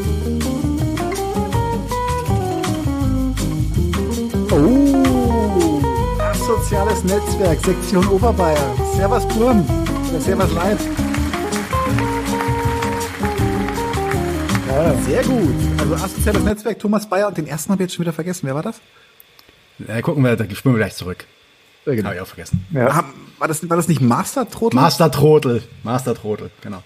Genau. Master Trotel. Super. Hervorragend. So. Haben wir jetzt noch Fragen bekommen? Also ich habe eine Frage gesehen von Alina, die fand ich sehr interessant, ob wir nämlich auch mal Anrufe entgegennehmen. Ähm, also ein bisschen wie der Hans-Jessen-Show. Und ich für meinen Teil fände das schon, schon auf jeden Fall eine Überlegung wert. Da können wir, da können wir dran denken, mit unserem neuen Mischpult, was bald ankommt, haben wir auch die Möglichkeit, tatsächlich Anrufe entgegenzunehmen. Aber kurzer Tipp, wir haben ja auch einen Patreon. Wenn ihr uns als Patreons unterstützt, könnt ihr äh, zumindest in unseren Discord kommen. Und die Leute, die uns ganz groß unterstützen, da gibt's mittlerweile auch ein oder zwei, ähm, die werden dann auch eingeladen, ähm, wenn sie denn wollen, mal mit uns so, ein, so einen Stream gemeinsam zu machen. Das ist natürlich jetzt, wir sind noch relativ klein, das ist noch nicht so oft passiert, aber das wird passieren. Also wenn das, wenn ihr das mal machen möchtet, dann kommt ihr, könnt ihr direkt auf den Stream kommen. Aber ja, das mit dem Telefon müssen wir uns mal überlegen, weil ähm, das wäre auch eine interessante Möglichkeit, ähm, mal mit euch in Konversation zu treten. Fände ich gut. Äh, was gibt's noch? Nö, achso, die, die reden über Klamotten noch Live-Events? So. Habt ihr es vor in Zukunft, wenn du mit Live-Events oh, ähm, ja. vor Ort meinst oder sowas? Kann oh. durchaus passieren. Haben wir noch nicht drüber nachgedacht, ehrlich gesagt. Ja, erstmal, erstmal wäre es ganz cool, wenn wir die Kosten decken für, für diese Tools, die wir benutzen, wie dieses Stream-Tool, was wir benutzen und die Mikros und so und das Studio und dann auch das Mischpult, was wir jetzt auf eigene Kartentasche bestellen und so. Wenn das, wenn das irgendwann möglich ist, ähm, ja, dann können wir das auf jeden Fall machen. Das fände ich auch total geil, euch dann auch mal direkt kennenzulernen. Die Amerikaner machen das viel, aber das, das sind dann teilweise halt auch Podcasts, die dann relativ, ja, so um die 10.000, 100.000, vielleicht auch eine Million haben oder so. Ne? Dann machen die Live-Shows und dann kommen halt, da haben die halt ganze Stadien gefüllt. Müssen wir mal schauen. Jo, ich glaube, das, das war es jetzt insgesamt, oder? Warte. Äh. Ich mach das weg, so. okay, ja, keine äh, Fragen mehr insofern. Was kommt denn als nächstes? Ähm, ich treffe mich am Samstag mit, mit Loren Ballhorn, ähm, mache ein schönes Interview zur Antifa, beziehungsweise mache weniger ein Interview, sondern wirklich eine Gesprächsrunde, weil wir, weil wir ähm, beide da auch einen Hintergrund haben. Ähm, was kommt noch? Äh, nächste, nächste Woche habe ich am Dienstag habe ich am Dienstag Sabine Nuss im Studio. Und wir reden über ihr äh, Buch Keine Enteignung ist auch keine Lösung. Da geht es genau um die äh, Enteignung und auch um deutsche Wohnen enteignen und so weiter. Ähm, das machen wir nächste Woche. Wir haben dann außerdem noch ein Gespräch mit Kathleen Genburg geplant, vom Air, die, die eine Studie geschrieben hat über Airbnb. Ähm, Stimmt, was ja. natürlich auch ein großes Thema ist. Und mhm, dann gehen wir, wir am 30. Genau. Und am 30. September gehen wir live mit unserer neunten Folge. Äh, da unser Gast ist eine Überraschung, den sagen wir jetzt noch nicht, weil das ist ein ziemlich großes Ding. Ähm, der, das wird der Gast in der Folge am Donnerstag, den 30. September. Und die Folge machen wir live aus dem Studio und das versuchen wir ab jetzt immer so zu machen, sodass wir dann auch äh, ja, ab diesem Donnerstag, ab diesem letzten Donnerstag in dem Monat dann auch in der Lage sind, auf eure Chats ab und zu mal zu reagieren und so. Das war ja bisher immer sonst aufgezeichnet. Ja. So dann würde ich sagen. Für die nächsten Wochen. Genau. Dann Gute Nacht, oder? Tschüss, Damit sind wir out. Leute, wir brauchen eure Hilfe. Und zwar als allererstes, folgt uns bitte überall, wo ihr uns folgen könnt. Wir sind auf YouTube, auf Facebook, auf Twitter. Wir sind jetzt mittlerweile auch auf Twitch. Gebt uns Instagram. Dort äh, Instagram sowieso, genau, gebt uns dort einen Follow, äh, like dieses Video bitte, überhaupt jedes Video, das ihr euch anschaut, bitte liken, warum nicht, ist doch einfach nur ein Klick da, damit helft ihr uns ungemein. Wenn ihr uns abonniert auf YouTube, klickt auch die Glocke, dann werdet ihr immer informiert, wenn wir live gehen, dann könnt ihr dazukommen. Äh, je mehr Leute live mit uns unterwegs sind, desto äh, besser sind dann auch die Views und desto besser ist das für den Algorithmus. Wir haben außerdem ein Patreon-Konto. Genau patreon.com slash 99 zu 1. Wenn ihr so richtig dabei sein wollt, äh, könnt ihr euch Membership-Level aussuchen. Wir haben drei verschiedene Stufen. Es gibt dann solche Sachen wie zum Beispiel diese neuen Nachspielepisoden, wo wir jetzt die erste gemacht haben. Und äh, ihr habt auch Zugang zu unserer Discord-Community. Weiters haben wir einen paypal.me slash 99 zu 1 Link, falls ihr denkt, naja, sind schon schnaffte Typen, aber mehr als einmal will ich nicht zahlen, dann könnt ihr uns da auch ein bisschen Geld schicken. Wir haben tatsächlich inzwischen relativ signifikante laufende Kosten, weil wir einen hohen Qualitätsanspruch haben. Insofern, wir sind wirklich auf eure Unterstützung angewiesen an der Stelle.